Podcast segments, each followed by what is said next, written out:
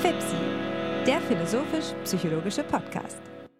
Herzlich willkommen, meine Damen und Herren. Es ist wieder einmal Zeit für FIPSI, den philosophisch-psychologischen Podcast. Nachdem wir in den letzten Wochen ein paar Gäste haben, finden Sie uns heute einmal mehr zu zweit an gewohnter Stelle wieder. Zu zweit heißt, dass mich an dieser Stelle mein guter Freund Hannes Wendler begleitet. Guten Tag, Hannes. Hallo Alexander. Ja, es ist schön, mal wieder zu zweit zu sprechen. Eine Gastsitzung hatten wir ja angedacht und mussten dann aber doch verschieben. Insofern ist das jetzt die, ähm, die improvisierte Sitzung in der wir uns aber ein Thema vorgenommen haben, auf das wir uns jetzt schon lange freuen, was einer der Gründe war, warum wir überlegt haben, ähm, ob es nicht sogar besser wäre, erstmal keine Gäste zu haben, weil das Thema uns so lieb und nahe ist und wir da beide eben so darauf gespannt waren. Es wird heute nämlich um die Versuchspersonen gehen, als einen Gegenstand des philosophisch-psychologischen Diskurses. Und Du hast uns da ja ähm, was vorbereitet, aber bevor wir dazu kommen, will ich noch der Tradition beikommen, ähm, das Wetter anzusprechen. Bei mir ist das Wetter sehr schön. Äh, hier in Köln ist ein milder Frühlingstag. Es ist mehr oder weniger sprungartig so gewesen, dass die ganze Flora gegrünt hat. Es war wie von heute auf morgen, dass das ganze Stadtbild sich geändert hat.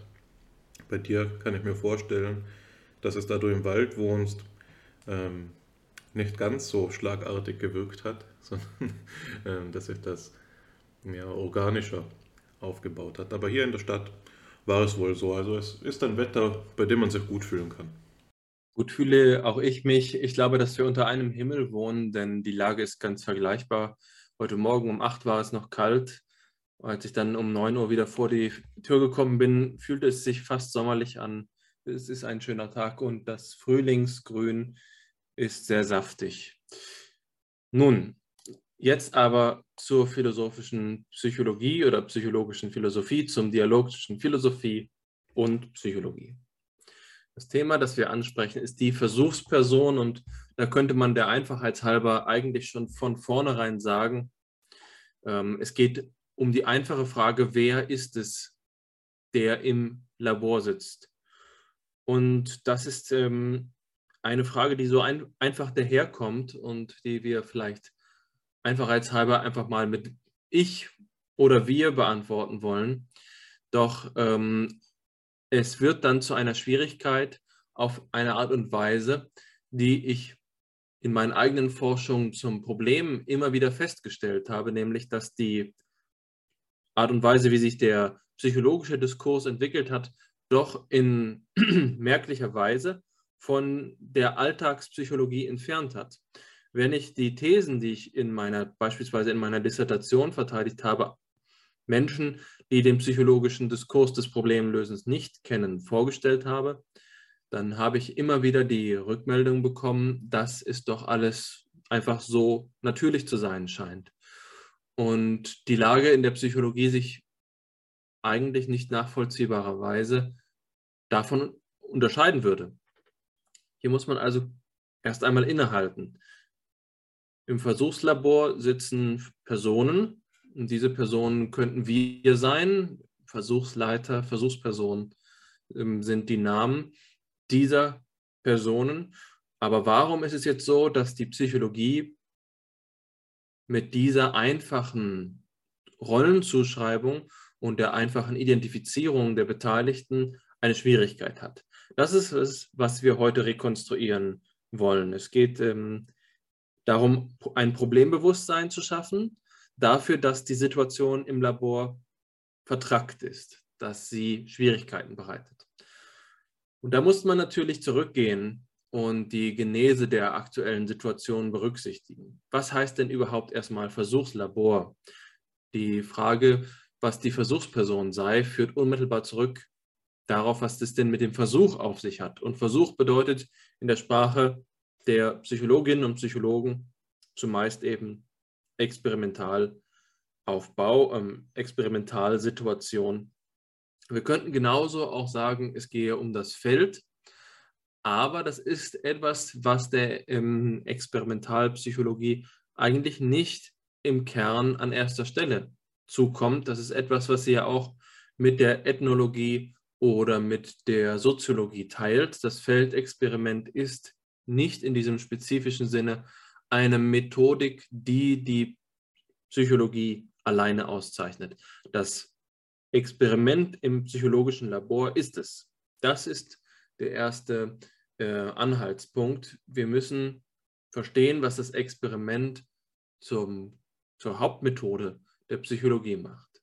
Das Experiment entsteht im 19. Jahrhundert eben durch die Institutionalisierung des Labors. Das Labor ist schon zuvor angelegt in den Forschungen, die wir in der Physik kennen, selbstverständlich. In den anderen Naturwissenschaften gibt es die Idee des Labors durchaus. Sagen wir einfach mal das biologische Labor. Natürlich hat das im 19. Jahrhundert schon Bestand gehabt, aber insbesondere ist die Nähe des psychologischen Labors zu erkennen im Verhältnis zum physiologischen Labor.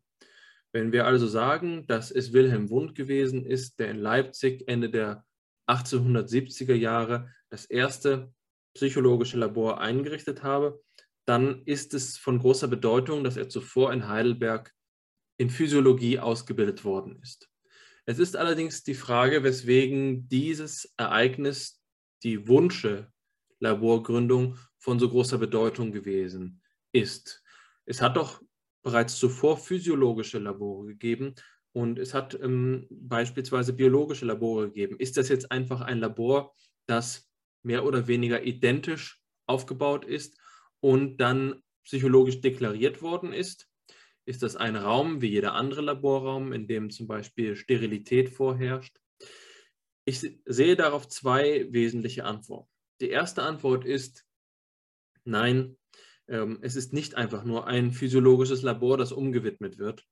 Es handelt sich um ein Labor, das durch besondere Apparate, Apparaturen, Messinstrumente gekennzeichnet ist, die sich für andere äh, Disziplinen nicht als tauglich erweisen. Das ist die erste Antwort. Das ist eine weitgehend instrumentelle Antwort, eine, ähm, eine Antwort, die den Aufbau des Labors als Raum, als Räumlichkeit beinahe schon ingenieurswissenschaftlich betrifft.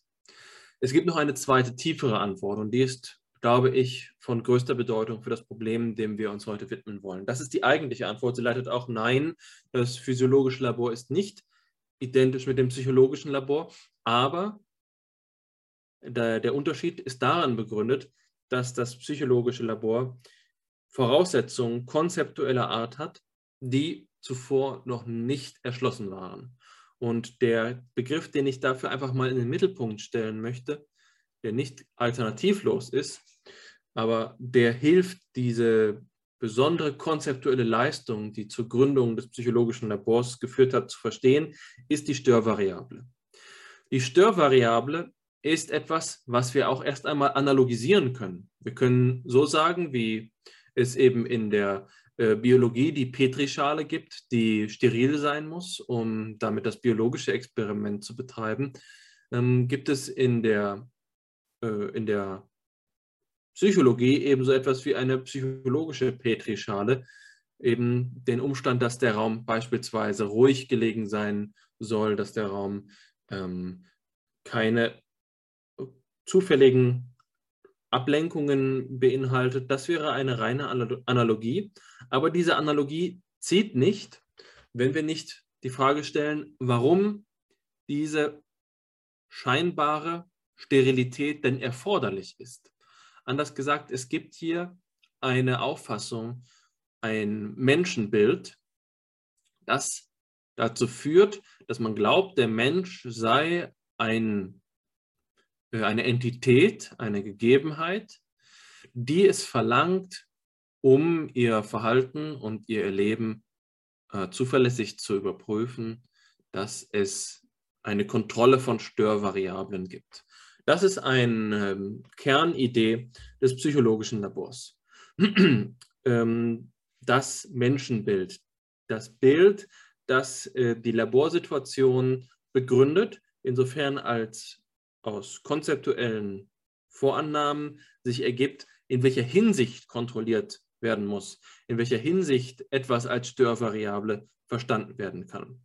Störvariable ist einfach einmal mathematisch betrachtet nichts weiter als eine Kovariate, die überprüft wird, um zu sehen, ob die Effekte, die sich im Labor in der äh, Manipulation einstellen, unter Umständen doch nicht auf die Manipulation, sondern auf die Veränderungen genau dieser Störvariablen ähm, zurückgeführt werden kann. So könnte es zum Beispiel sein, dass unterschiedliche Beleuchtung zu Tagesanfang und äh, Tageshöhepunkt dazu führen, dass die Menschen sich wacher oder weniger wach verhalten.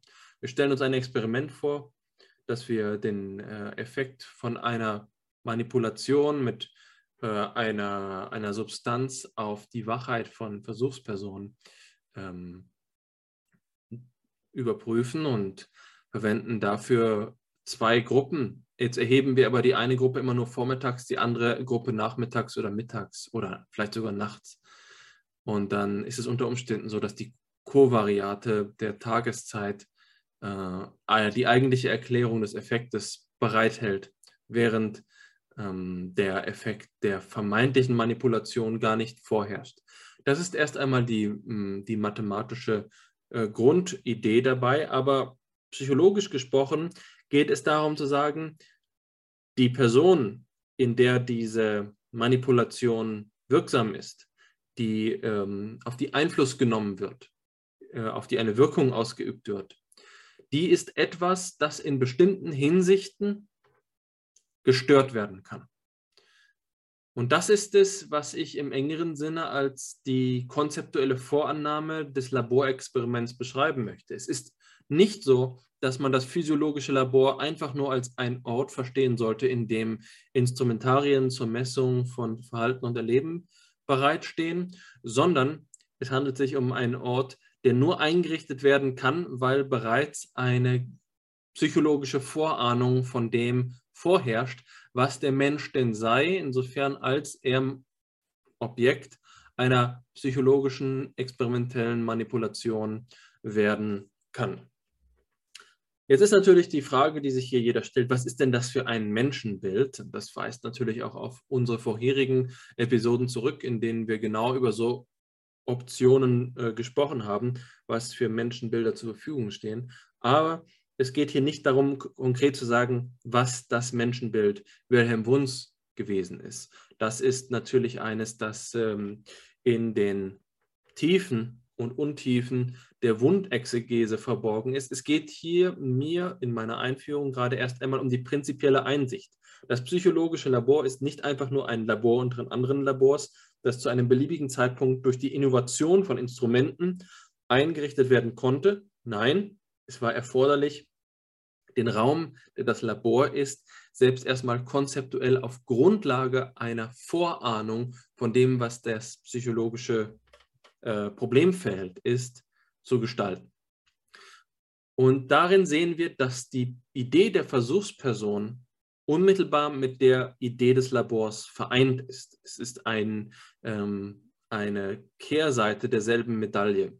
Das Labor ist auf die Versuchsperson eingerichtet, so wie das biologische Labor hm, mit einem Mikroskop darauf eingerichtet ist, dass sich die Prozesse die biologisch stattfinden, auf einem ähm, Niveau abspielen, äh, abzeichnen, das unter der natürlichen Sehfähigkeit des, ähm, des menschlichen Auges lokalisiert ist. Es gibt also ein korrelatives Verhältnis zwischen dem Menschenbild und dem, ähm, und dem Laboraufbau. Das Besondere dabei im Verhältnis zur Biologie und anderen Disziplinen, was das psychologische Labor zu einem kontroversen Sachverhalt macht, ist es eben, dass diese Natur der Prozesse, die dabei beobachtet werden sollen, nicht so einfach festzustellen ist. Das ist das Problem der Gegenstandsfrage, das wir innerhalb von FIPSI ja schon mehrfach angesprochen haben. Es ist nicht so leicht zu sagen, wie es sich meinetwegen ähm, bei der Untersuchung der Zelle für leicht, als leicht herausstellt, was nun das gerechtfertigte Menschenbild ist. Denn, wie gerade gesagt, geht dieses Menschenbild zumindest logisch dem Laboraufbau voraus. Natürlich kann man sagen, dass das Labor kontinuierlich angepasst wird in Abhängigkeit von den Ergebnissen. Aber das ist ein logisches Problem, bei dem man eben sagen könnte, die Vorannahmen, die zur Einrichtung des ersten Labors geführt haben, haben dementsprechend auch die darauf folgenden Einsichten innerhalb dieses Labors gebahnt und dementsprechend ist die ähm, Art und Weise, wie Versuchspersonen in Labors äh, behandelt werden, die Konsequenz aus, ähm, aus diesen Vorannahmen. Das Menschenbild, das am Anfang des Labors steht, ist also von großer Bedeutung. Was ist das im Allgemeinen für ein Menschenbild? Es ist das Menschenbild, das Erwin Strauss die objektive Psychologie nennt. Die objektive Psychologie insofern, als es im Sinne von Hermann Schmitz sich um eine Konstellation handelt. Eine Konstellation, bei der wir die Beziehung zwischen dem Menschen, der Versuchsperson als Objekt und Reizquellen analysieren. Diese Reizquellen sind unterschiedlicher Natur, aber es sind im Wesentlichen das, was wir in der Psychologie Manipulation nennen. Das kann jede Sinnesmodalität betreffen, das können kognitive Quellen äh, von Erregung sein, das können genauso gut auch komplexe Stimuli sein, wie zum Beispiel Sprache. Das ist alles im Bereich des Denkbaren. Entscheidend ist schlicht und ergreifend, dass es eine Verortung des Reizes gibt, eine Verortung der Manipulation und eine Verortung des Objektes und die Relation zwischen beiden dann abgebildet wird. Der Einfluss des Reizes als das Aktivum der, äh, des Versuchsaufbaus auf die Versuchsperson als das Passivum des Versuchsaufbaus. Das kann natürlich nicht so einfach sein. Wir sind uns bewusst, dass der Mensch hier aktiv reagiert das ist allerdings erst einmal etwas, was beiseite geschoben wird. Im Kern steht der Gedanke, den ich an dieser Stelle einfach mal methodologischen Elementarismus nennen möchte, dass wir das Versuchslabor so einrichten, dass die Manipulation von möglichst einfachen Zusammenhängen erfolgt. Anders gesagt, zumindest in der Folge von Wund besteht der methodologische Elementarismus darin, der wohlgemerkt kein ontologischer Elementarismus sein muss, was eine in der Wundexegese schwierige Frage ist, ähm, besteht dieser methodologische Elementarismus darin, dass wir davon ausgehen, dass die Prozesse, die wir heutzutage kognitiv nennen würden, die Prozesse, die man vielleicht psychische oder mentale Prozesse nennen kann, eine einfachste Fassung haben und in einem Korrespondenzverhältnis zu Umweltreizen stehen. Anders gesagt, es gibt spezifische Experimente, die wir dann Paradigmen nennen können, die wir dann Versuchsaufbauten nennen können, die korrespondieren mit einer einzelnen Funktion, mit einem einzelnen Prozess im, in der Versuchsperson. Idealerweise ist der Versuchsaufbau also so eingerichtet, dass spezifisch diese eine Funktion aktiviert wird, sodass sie isoliert ist. Die ähm, Psychologie macht es sich da gemeinhin nicht so leicht zu glauben. Man könnte in, aus einem komplexen Gefügen von Reizen ähm, die Interaktionen ähm, isolieren und, und, sie separat feststellen. Der, das Gegenteil ist der Fall. Seit Wund ist die Idee des Labors, dass eine möglichst einfache Manipulation, ein möglichst einfaches Experiment durchgeführt wird, dem idealerweise nur eine kognitive Operation entspricht. Ein Beispiel ist das, was wir heute exekutive Funktionen nennen, beispielsweise die, den Prozess, den man die ähm, Aktualisierung oder das Updating des Arbeitsgedächtnisses nennen kann. Das ist die Vorstellung, dass die Reize die Informationen, die im Experiment gegeben werden, kontinuierlich aktualisiert werden müssen. Wenn nun also ein, ähm, eine Versuchsperson sich in so einer Situation befindet, dann wird es idealerweise so eingerichtet, dass die Geschehnisse im Experiment nur einen Prozess verlangen, nämlich zum Beispiel dieses Updating. Unter diesen Bedingungen ist es dann möglich, spezifisch das eine zu isolieren und spezifisch dieses eine zu beschreiben und in Erklärungen ähm, einzugliedern. Das ist der Gedanke. Ähm, das ist das Menschenbild, das das Labor rechtfertigt, dass es sinnvoll ist, den Menschen zu isolieren in seinen Tätigkeiten und den Blick auf die Teile des kognitiven Geschehens zu wenden, statt den Menschen in seiner alltäglichen, natürlichen Ganzheit zu berücksichtigen. An dieser Stelle wird es nun interessant. Wir haben die Ausgangssituation, dass ein Menschenbild die Form des Labors vorgibt. Jetzt ist es eben die Frage, ob dieses Menschenbild alternativlos ist. Natürlich ist es das erst einmal nicht, das ist ganz klar. Aber die Frage muss man etwas spezifischer stellen. Ist es unter den Bedingungen, in, äh, nach denen wir von Laborexperimenten sprechen, alternativlos, dass wir uns dem methodologischen Elementarismus verschreiben? Diese Antwort muss man schon vorsichtiger geben. Es könnte nämlich zum Beispiel sein, dass ähm, es zwar gerechtfertigt ist, ein anderes Menschenbild zu vertreten, andere Vorannahmen über die Art und Weise, wie menschliches Verhalten zustande kommt, zu entwickeln, aber dass daraus sich dann das Labor erübrigt, dass unter den Voraussetzungen anderer Menschenbilder Laborforschung in dem Sinne, wie sie wuntianisch konzipiert ist, eben nicht mehr greift. Das ist eine Option. Die andere Option ist die, ähm, diejenige, die zu einer gewissen Reformbemühung führt. Die andere Option ist zu sagen, der methodologische Elementarismus ist nicht die einzige Form, ähm, psychologische Forschung zu betreiben. Das Labor ist ein Ort, der vielleicht auf, aus dem Gedanken geboren ist, dass man die äh, kognitiven Funktionen isolieren solle. Aber es gibt hier Entwicklungspotenziale, um andere Arten und Weisen des Umgangs mit Versuchspersonen zu äh, gewinnen.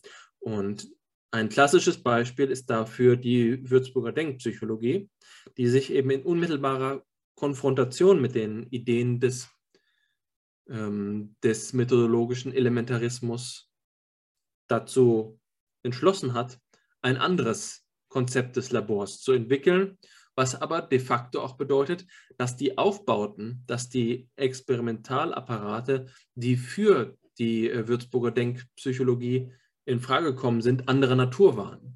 Da sehen wir also, streng genommen mag es zwar unterschiedliche Voraussetzungen des Labors geben, die dann ähm, auch zu verwenden sind und gerechtfertigt zu sein scheinen, zumindest wenn wir dem, äh, der Argumentation der Würzburger Denkpsychologie folgen, aber der Ort des Labors wird dabei mit verändert. Wir haben also ein Labor im strengeren und ein ähm, Labor im ähm, laxeren Sinne. Im laxeren Sinne können wir sagen, sowohl das Wunsche als auch das Külpische, also denkpsychologische Labor, sind psychologische Labore, aber im zweiten, im denkpsychologischen, sind die Arten und Weisen des Umgangs mit den Versuchspersonen ja doch gänzlich andere.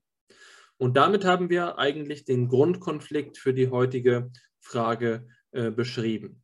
Es geht nicht einfach nur darum zu sagen, wer ist die Versuchsperson, insofern als es sich um einen Menschen handelt, insofern als es sich um eine, ähm, um eine Person handelt, sondern es geht darum äh, zu rekonstruieren, was diesen Versuch auszeichnet, in dem sich die Person befindet und was dabei aus der äh, Person wird. Die Möglichkeiten, das zu analysieren, sind mannigfaltig. Und ich habe vorhin schon einen Begriff verwendet, der dabei hilft, hier einen Zugang zu finden. Und das ist derjenige der Rolle. Rolle ist ein Schlüsselbegriff der Soziologie. Wenn wir von Rollen sprechen, ist die ähm, Bezugswissenschaft eigentlich immer die Soziologie. Das heißt, es gibt die Möglichkeit, hier eine Psychologie, Soziologie, eine Wissenschaftssoziologie, eine Soziologie der Psychologie zu entwickeln und die Frage zu stellen, in welchen sozialen Beziehungen sich eigentlich Versuchsperson und Versuchslabor oder Versuchsperson und Versuchsleiterin, Versuchsleiter befinden, sodass das Verhalten entsteht, sodass die Strukturen, sozialen Strukturen entstehen, die wir spezifischerweise im Labor finden. Und das ist eine Fragestellung, die wir nicht nur in der Soziologie finden. Wir finden sie eben auch in der Sozialpsychologie. Ähm, dabei ist das sogenannte Milgram-Experiment von einer einschlägigen Bedeutung, bei der es um Gehorsam gegenüber Autorität geht, Obedience to Authority, Das bedeutet, dass es zum Beispiel um den Einfluss geht, den die Präsenz, die Gegenwart eines Kittels haben kann. Was ist, wenn der Versuchsleiter oder die Versuchsleiterin einen Kittel trägt?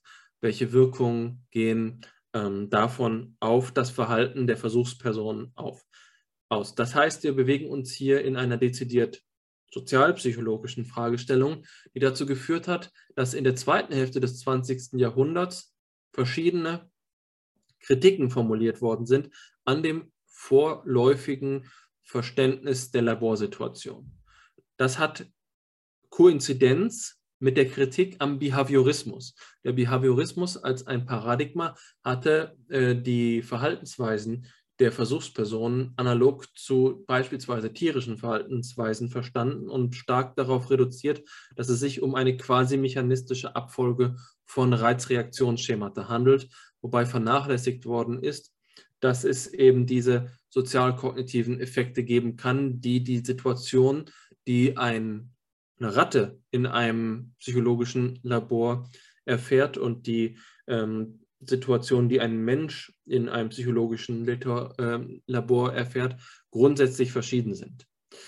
Dementsprechend ist ähm, das eine der Perspektiven, die sich hier anbieten und eine Perspektive, die wir auch in den Quellen, die wir heute mitgebracht haben, im Vordergrund sehen. Aber natürlich kann man diese grundsätzliche Relation zwischen Labor und Versuchsperson auch auf anderen Ebenen analysieren, zum Beispiel auf philosophischer Ebene, um überhaupt erst einmal zu fragen, was die Person in einem sozialen Kontext, in einer Situation sein kann, was es hier für Spielräume des Verhaltens gibt und wie diese Spielräume durch existenzielle Voraussetzungen eingeengt werden ähm, oder eröffnet werden. Was ist das für ein Ort?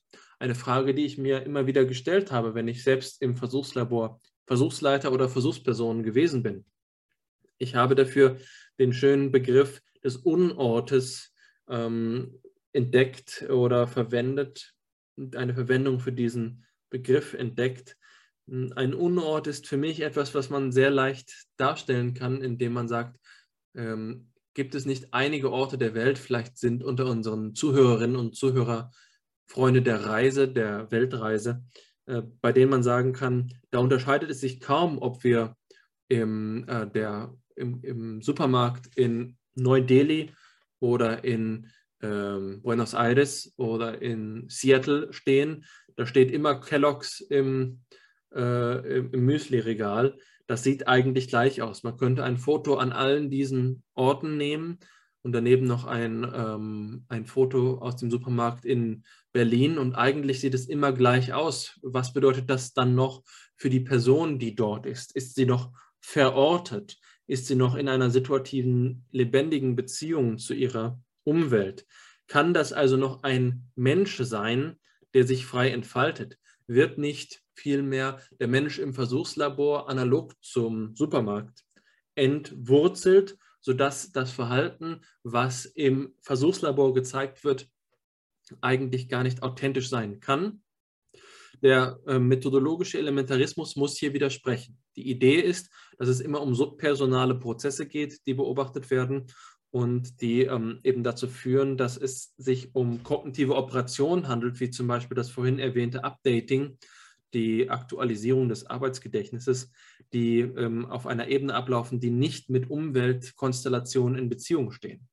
Und das ist auch eine Schlüsselfrage für die Laborsituation ist der Mensch als Versuchsperson tatsächlich aus seinem lebendigen um, äh, aus seiner lebendigen Umwelt zu äh, isolieren und können wir tatsächlich davon sprechen, dass es ganz egal ist, unter welchen Umweltbedingungen ein solches Updating, eine Aktualisierung des Arbeitsgedächtnisses abläuft. Gibt es diese Hermetik der, äh, der kognitiven Funktionen, die es uns erlauben, ähm, wie in einem äh, wie, wie in einem Spiel die einzelnen Module zusammenzusetzen, wie in einem Puzzlespiel ähm, ein, ähm, ein Mosaik äh, zu legen aus den Teilen des menschlichen kognitiven Apparates und am Ende entsteht dann doch eine Person. An welcher Stelle hat die Situation Einzug in das menschliche Leben? ist es tatsächlich so, dass wir hier Ebenen differenzieren können. Eine Ebene, die wir die personale Ebene nennen, auf der situative, biografische, historische, soziale Faktoren eine Rolle spielen und dann eine vermeintlich subpersonale Ebene, auf der all diese Dinge nicht äh, in Frage stehen. Da sieht man, wie wesentlich der Versuchsaufbau, die Idee der Versuchsperson mit einer zugrunde liegenden Anthropologie äh, verschwistert ist. Deswegen gibt es eben nicht nur die äh, soziologische Perspektive auf das Problem der Versuchsperson, sondern es gibt auch die, ähm, die philosophisch-anthropologische Perspektive auf dieses Problem. Das sind freilich nicht die beiden einzigen. Ich wollte einfach nur einmal Beispiele nennen. Ja, ergeben sich selbstverständlich noch weitere. Ähm, aber ich glaube, dass ich damit schon die Tür in ein zentrales Problem der Metapsychologie und psychologischen Methodologie aufgestoßen habe, eine Tür, äh, die ich dir jetzt gerne aufhalten möchte. Ja, da trete ich gerne ein. ähm, ich fand gerade das Ende deines Vortrages bemerkenswert in der Hinsicht, als du auf die Frage, was das Labor für ein Ort sei, eine Notiz vorweggenommen hast, die ich mir gemacht habe, während du aufgeschrieben hast. Und zwar musste auch ich an ähm, Marc Auger denken, an den du vermutlich auch gedacht hast, als du ähm, das Labor eben als Unort charakterisiert hast. Marc Auger, Auger, wie auch immer man ihn genau ausspricht, ich glaube Auger, ähm, ist ein französischer Anthropologe, der ein Buch geschrieben hat, das den Titel Nicht, Orte, Non-Lieu trägt. Und da beschreibt er eben genau das, was du auch ähm, kurz angeführt hast, dass es gewisse Orte gibt, beispielsweise Orte des Transits oder in, in der globalisierten Warenwelt, Warenwirtschaft auch gewisse ähm, Einkaufszentren oder eben ja, Firmenorte, McDonalds und so weiter, die in aller Welt gleich sind. Und sie zeichnen sich für Auger dadurch aus, dass sie keine Tradition haben, keine Identität haben und auch keine zulassen und ähm, dass sie nicht geschichtlich sind. Sie sind wie aus der Zeit gefallen, nicht wahr? Diese Orte sind ähm, aber auch allerorts auffindbar. Der, der, Aufzug ist auch so ein Ort oder ähm, manchmal die Autobahn, nicht wahr? Das sind Orte, die es nicht wirklich gibt, auf denen man sich nur auf Durchreise befindet. Und in einer ähnlichen Weise scheint es sich mit dem Labor zu verhalten, in, in der, mit dem wir ja als Psychologen sowohl als Versuchspersonen als auch als Versuchsleiter und Leiterinnen vertraut sind. Im Labor ist man, solange das Experiment durchgeführt wird, aber das schließt in den seltensten Fällen, zumindest wenn es rein wissenschaftliche Experimente sind, an das an, was einem im eigenen Alltag, in der eigenen Lebenswelt äh, gut und wichtig erscheint. Ne? Da gibt es natürlich, natürlich Ausnahmen, beispielsweise wenn man an einer chronischen Krankheit leidet und eine medizinisch-psychologische Untersuchung über viele Jahre besucht, dann ist das etwas anderes. Aber wenn man, weil man 20 Versuchspersonenstunden ableisten muss, im, während des Psychologie-Bachelors ins Labor geht und ein Wahrnehmungsexperiment macht oder eine NBAC-Task, dann ist das nicht gerade etwas, von dem man ähm, sagen könnte, dass es mitkonstitutiv ist für das, was wir als unsere Identität verstehen. Und dieser Begriff ähm, des Nichtortes oder des Unortes äh, ist ja auch einer, der eine gewisse Tradition hat. Ne? Beispielsweise jemand, äh, auch im, im, insbesondere im französischsprachigen Raum hat auch Michel Foucault einen ähnlichen Begriff geprägt, den Begriff der Heterotopie, die so etwas bezeichnet wie eine realisierte Utopie, also Utopie ist ja die Vorstellung eines unwirklichen Raumes, den es nicht geben kann. Beispielsweise ein Staat, der sozial gerecht ist. Das wäre utopisch, sich so etwas vorzustellen, könnte man mit einem gewissen Zynismus sagen. Und die Heterotopie ist jetzt aber etwas, wie das in, im Lokalen in einer gewissen Abgeschottetheit realisiert wird bei Foucault. Ein gutes Beispiel dafür sind Altersheime oder Krankenhäuser oder Bordelle und so weiter. Das sind alles Orte, die nach seiner Analyse eine eigene Örtlichkeit konstituieren, die wie ein Lager abgeschottet ist vom Rest der Welt. Im Bordell sind andere Handlungen akzeptabel als außerhalb des Bordells und im Seniorenheim ebenso. Es sind andere Erwartungshaltungen, die sich ohne es aussprechen zu müssen an seine Mitmenschen stellen und die ähm, von diesen erfüllt werden oder nicht erfüllt werden, aber in jedem Fall konstituiert sich ein ganz anderer Habitus. Und auch dieses Bild so einer lagerartig umgrenzten Gegenwelt bietet sich durchaus für die Charakterisierung des Labores an, meines Erachtens. Also einfach die Analogie zu diesem Ort. Und das führt mich zu meinem ersten Kommentar, der auf also zu dem Kommentar, den ich ursprünglich als ersten Kommentar machen wollte, der sich auf etwas bezieht, das du früher in deinem Vortrag gesagt hast, äh, als du von der Abgrenzung des physiologischen vom psychologischen Labor gesprochen hast. Und da hast du ja gesagt, dass ähm, du das psychologische Labor durch ein anderes Menschenbild konstituiert siehst, das du mit Erwin Strauss als das der objektiven Psychologie benannt hast. Das ist etwas, auf das ich etwas später nochmal zurückkommen werde. Aber vor allem hast du das in Verbindung gebracht mit Schmitzes Begriff von der Konstellation. Und jetzt scheint es mir nämlich so zu sein, dass die, das psychologische Labor grundsätzlich ähm, Schwierigkeiten hat, eine reine Konstellation herzustellen. Und das hat mit der Eigenart der psychologischen Gegenstände zu tun, die eben die Versuchspersonen sind.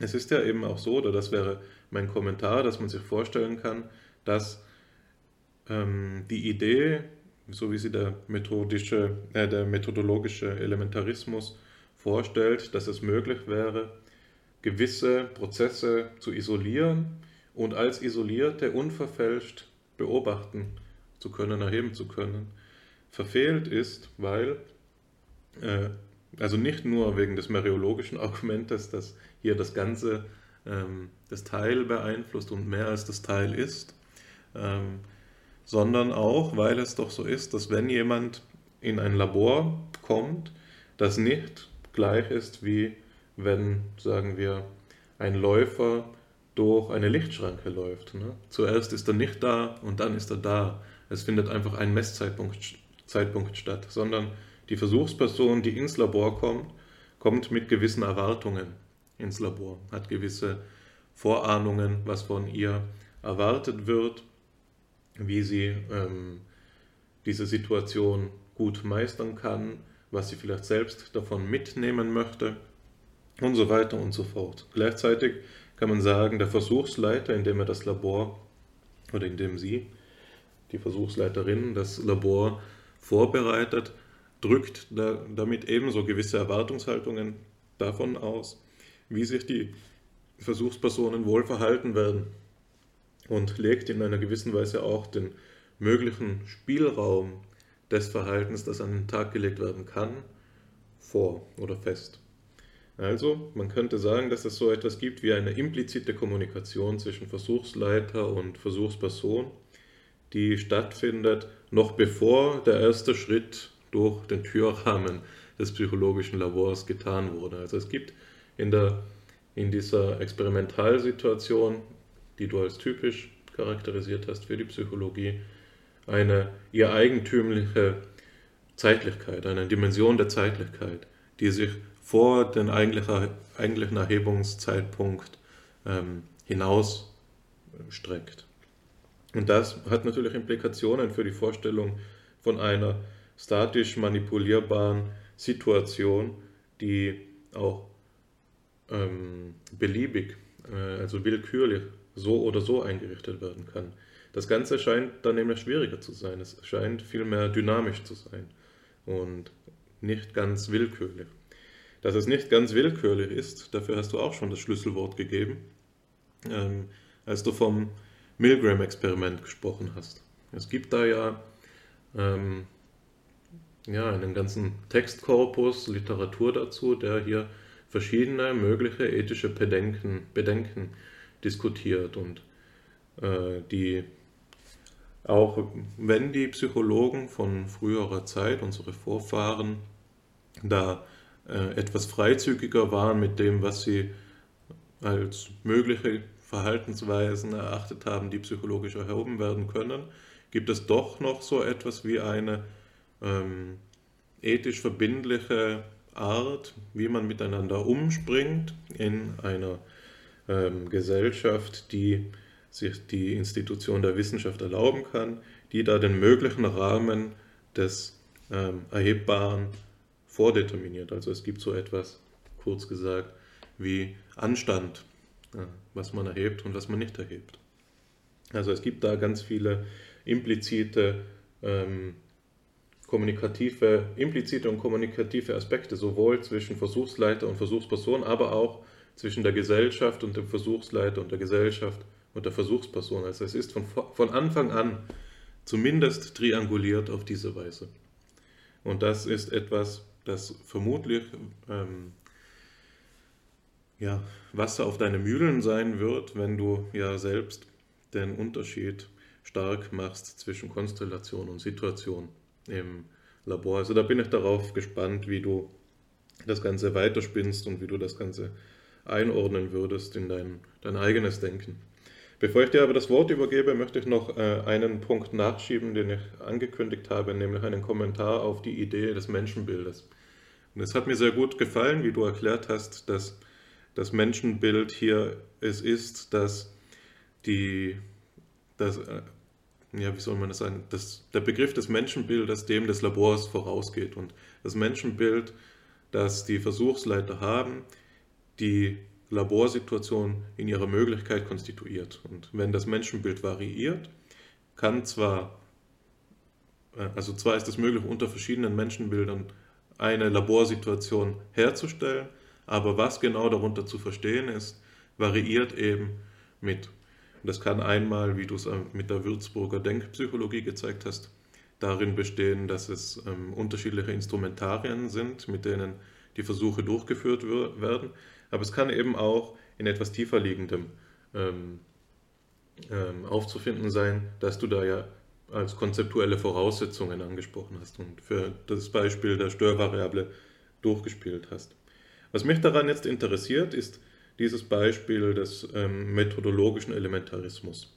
Der methodologische Elementarismus, ähm, du hast den charakterisiert durch die, den Versuch, Manipulationen so durchzuführen, dass sie möglichst einfach, also nur einzelne Prozesse ähm, verändern und betreffen und sozusagen ähm, in diesem, unter das Motiv geordnet werden können, dass die Psychologie den einfachen Stimulus sucht und den einfachen Prozess sucht. Also die Suche nach einem Gegenstand der Psychologie, der dem gleicht, was in der Physik einmal das Atom war. Etwas Unteilbares, Letztes, von dem aus man gute, reduktive, äh, reduktionistische Wissenschaft betreiben kann. Und ähm, jetzt ist meine Frage hier die folgende. Ist das wirklich ein Menschenbild, was man da voraussetzt? Ist da methodologische Elementarismus ein Menschenbild? Oder ist er nicht so vielmehr etwas wie eine methodologische Maxime, eine wirkliche methodologische Ansicht, dem natürlich ein Menschenbild zu einem gewissen Grad entspricht oder durch ihn nahegelegt wird. Aber, und das ist die Frage, ist es nicht wichtig, das zu trennen? Das, was mir als erstes einfällt, das dem wohl am nächsten kommt, was hier Menschenbild sein könnte, ist La Maîtrise Metris, äh, Bild des Lom-Maschinen, also des Maschinenmenschen. Ein Mensch, der wie eine Maschine modular aufgebaut ist und für den es problemlos möglich ist, Einzelteile zu untersuchen, erstens ohne das Ganze zu verändern in seiner Funktion oder seinem, ja in dem Fall eben auch Erleben und auch zum anderen, indem diese Isolation ähm, methodisch realisierbar ist ne? und nicht, also indem sie auf eine Weise realisierbar ist, dass sie noch das Ding, so wie es ist, trifft und nicht bloß methodische Artefakte erzeugt. Ne? Also das sind die Voraussetzungen, die dahinter stecken. Und was für mich im Hintergrund steckt, ist etwas, das wir in unserer, ähm, in einem gemeinsamen Vortrag, wir, den wir unlängst gehalten haben, mit Wolfgang Mack diskutiert haben, als dem Unterschied von ähm, Methodismus und Gegenstandsangemessenheit als Primatfragen in der Psychologie. Also muss die Psychologie so verfasst sein, dass sie dem Menschen in seiner Gesamtheit gerecht wird, Gegenstandsangemessenheit, oder ist die Psychologie so verfasst, dass sie durch einen wissenschaftlichen Methodenkanon gewisse Aspekte ihres Gegenstandes in den Blick bringt. Und dieses Bild der objektiven Psychologie von Erwin Strauss scheint mir hier ein methodistisches Primat für die Psychologie nahezulegen. Also was hier ähm, als Menschenbild angesprochen wird, ist meines Erachtens nach vielleicht nur eine Folge dieser methodistischen Maxime, dass eine einfache Messung möglich ist, dass es einfache Stimuli und einfache kognitive Prozesse eben gibt. Ne? Und das wäre jetzt meine Rückfrage an dich. Ist das wirklich das Menschenbild, das das Labor bedingt, oder ist es die methodische Maxime, die sowohl das Menschenbild bedingt als auch das Labor ermöglicht? Und ähm, das hat ja Implikationen für, für die Frage, die uns interessiert. Müsste man Genügt es, das Menschenbild zu ändern, um, um eine andere Laborsituation möglich zu machen? Oder muss man das ganze Bild, das komplexer ist, verändern? Und dann sehen, wie sich eben alle Stellschrauben ändern. Menschenbild, methodische Maxime und Laborsituation zusammen. Genau. Jetzt habe ich zwei Fragen gestellt. Ich habe einen weiteren Kommentar, den ich mir aber für später aufbehalten werde, weil ich weiß, dass unsere Quellen noch einmal in die Richtung gehen. Deswegen will ich es an dieser Stelle dabei belassen. Du sagst mir ja immer gerne, dass es wichtig ist, in, in einem Wortbeitrag nicht zu viele Punkte zu machen, die unzusammenhängend sind. Das ist jetzt mein Versuch davon gewesen. Ähm, genau, ich bin gespannt, was dir dazu eingefallen ist. Noch laufen wir nicht Gefahr, die Stringenz der heutigen Episode ähm, aufs Spiel zu setzen. Ich glaube, dass wir noch auf gutem Kurs sind. Wenn ich deine Argumentation höre, dann ähm, drängt sich mir eine ähm, konsequenzialistische, dilemmahafte, äh, bedenk, äh, bedenkliche Situation auf oder ein, ein Bedenken auf. Und das will ich mit einer Analogie verdeutlichen. Es gibt die sogenannte Antipsychiatriebewegung, die sich in den 60er, 70er Jahren formiert hat und die eine fundamentale Kritik an psychiatrischer Diagnose und Therapie artikuliert hat. Die Antipsychiatrie-Bewegung stellt die gesamte Institution der Psychiatrie in Frage, vor allen Dingen, wenn es darum geht, die Zuschreibung von Störung oder Krankheit zu leisten. Die Antipsychiatriebewegung ließe sich mit einer Antilaborbewegung vergleichen. In dem Moment, in dem das Labor zu einem Gefängnis der menschlichen Freiheit stilisiert wird, in dem lediglich das maschinelle Verhalten zum Tragen kommen kann, in dem der ganze Mensch verloren wird, ähm, scheint offenbar so etwas wie ein Gegenreflex aktiviert zu werden, eine menschliche Sehnsucht nach Freiheit, die sich dann gegen das Labor wehrt. Das Dilemma dabei ist das folgende.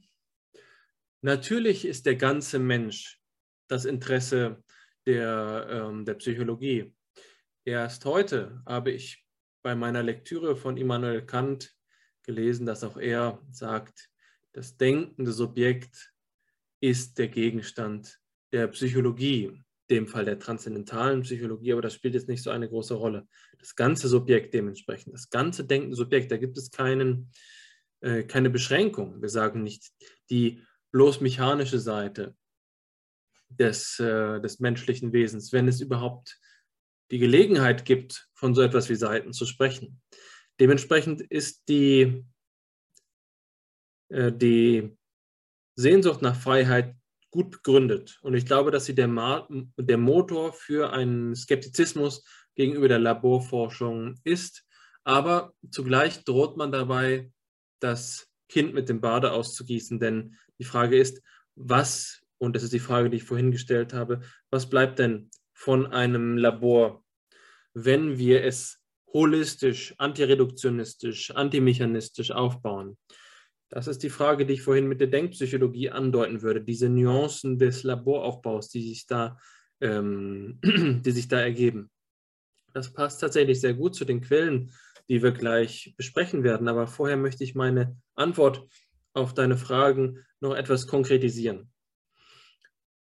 Es ist wichtig, und das ist, was ich mit konsequenzialistisch meine, zu begreifen, dass die Psychologie des Labors einen wesentlichen Beitrag zum Erkenntnisvermögen der menschlichen Kultur des objektivierten Geistes geleistet hat.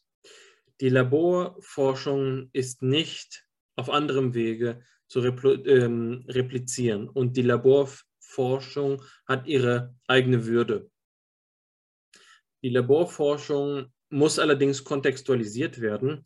Und das Problem ist, dass es sich in der Psychologie um so etwas wie eine funktionalistische Arbeitsteilung handelt, in der vermeintlich die Aufgabe der Psychologie sich darin erschöpfe, nur die Laborforschung zu betreiben, die Evidenzbasierung zu liefern, sich eben selbst, will ich jetzt polemisch sagen, zu einem bloßen Lakaien zu degradieren, der nichts anderes leistet, als eben empirische Befunde zu liefern. Und die Interpretation dieser Befunde wird dann eben zu einem gewissen Teil ähm, einem abstrakten anderen überlassen, der das Ganze wohl dann zusammenhalten soll. Damit begibt man sich auf eine, in eine Einbahnstraße, in eine empirische Einbahnstraße. Das ist die Gefahr, die hier besteht. Und diese Gefahr beruht auf der Magie des Labors. Da wird ähm, das Labor eben äh, zu Mozarts Zauberlehrling, in dem die Besen sich von selbst zu tanzen anfangen. Man hat im Labor die Möglichkeit, permanent neue äh, Daten zu schaffen. Und das ist etwas, was so verhängnisvoll ist, weil es ja immer weitergeht. Und es hört nicht auf und man kann, kann immer weiter forschen. Es gibt hier kein natürliches Ende und auch kein logisches Ende der, äh, der, des Prozesses der Laborforschung. Man könnte sagen, wenn die Laborforschung ungenügend sei, dann wird sie ja irgendwann an den Punkt kommen, an dem es nicht mehr funktioniert, weiter im Labor zu forschen. Aber das ist gerade der Fehler. Man kann tatsächlich auch etwas ewig betreiben, was nicht gut ist. Deswegen glaube ich, dass Laborforschung nicht selbstgenügsam sein darf. Jetzt aber zur entscheidenden Frage zurück. Was ich gerade beschrieben habe, ist nur eine konsequenzialistische Perspektive und von Konsequenzialität dürfen wir unsere Entscheidungen nicht abhängig machen. Das ist vor allen Dingen im ethischen Bereich wichtig, was ich jetzt einfach mal in einer Parenthese sagen möchte, in einem kleinen minimalen Exkurs.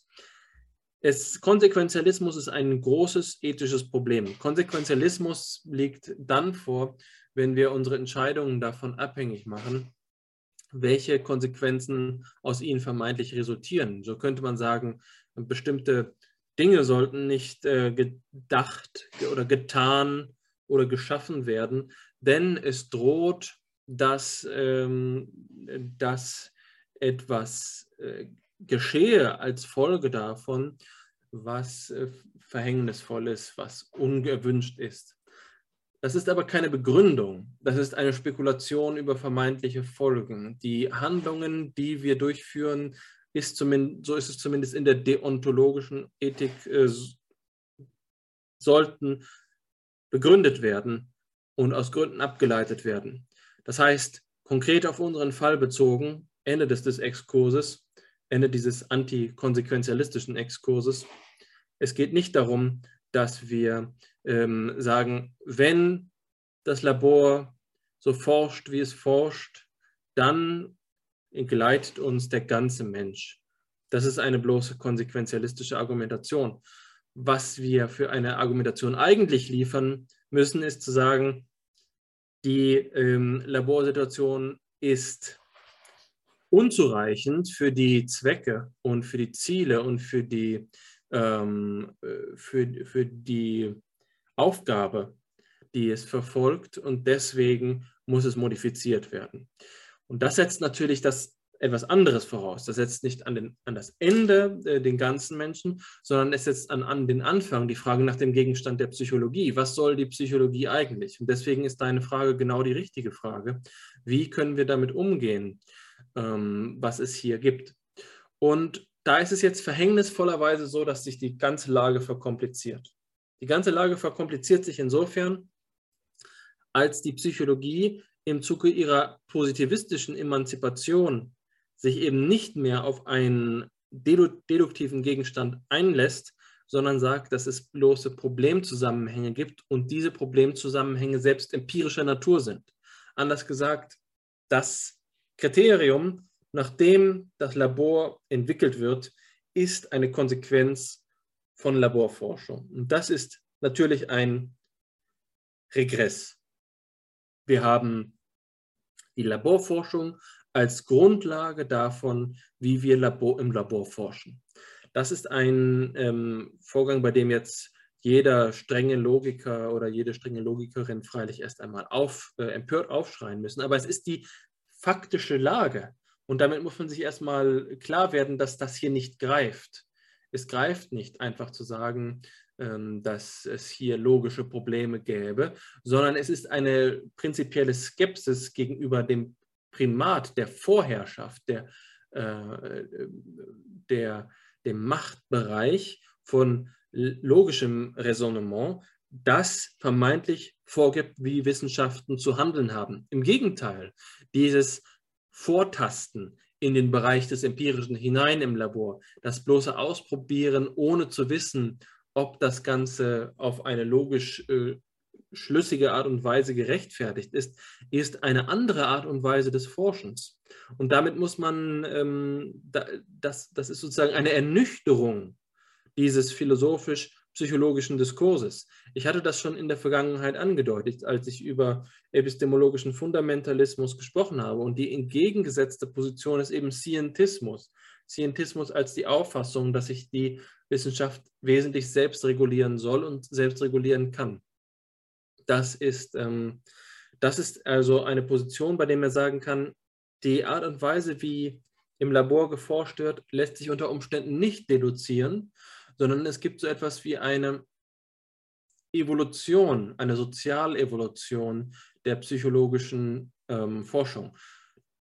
Das philosophische Gegenargument ist vermutlich zu sagen, aber am Anfang steht doch ein Entschluss, am Anfang stehen doch diese Konzepte, von denen ich vorhin gesprochen habe, am Anfang steht doch ein Menschenbild.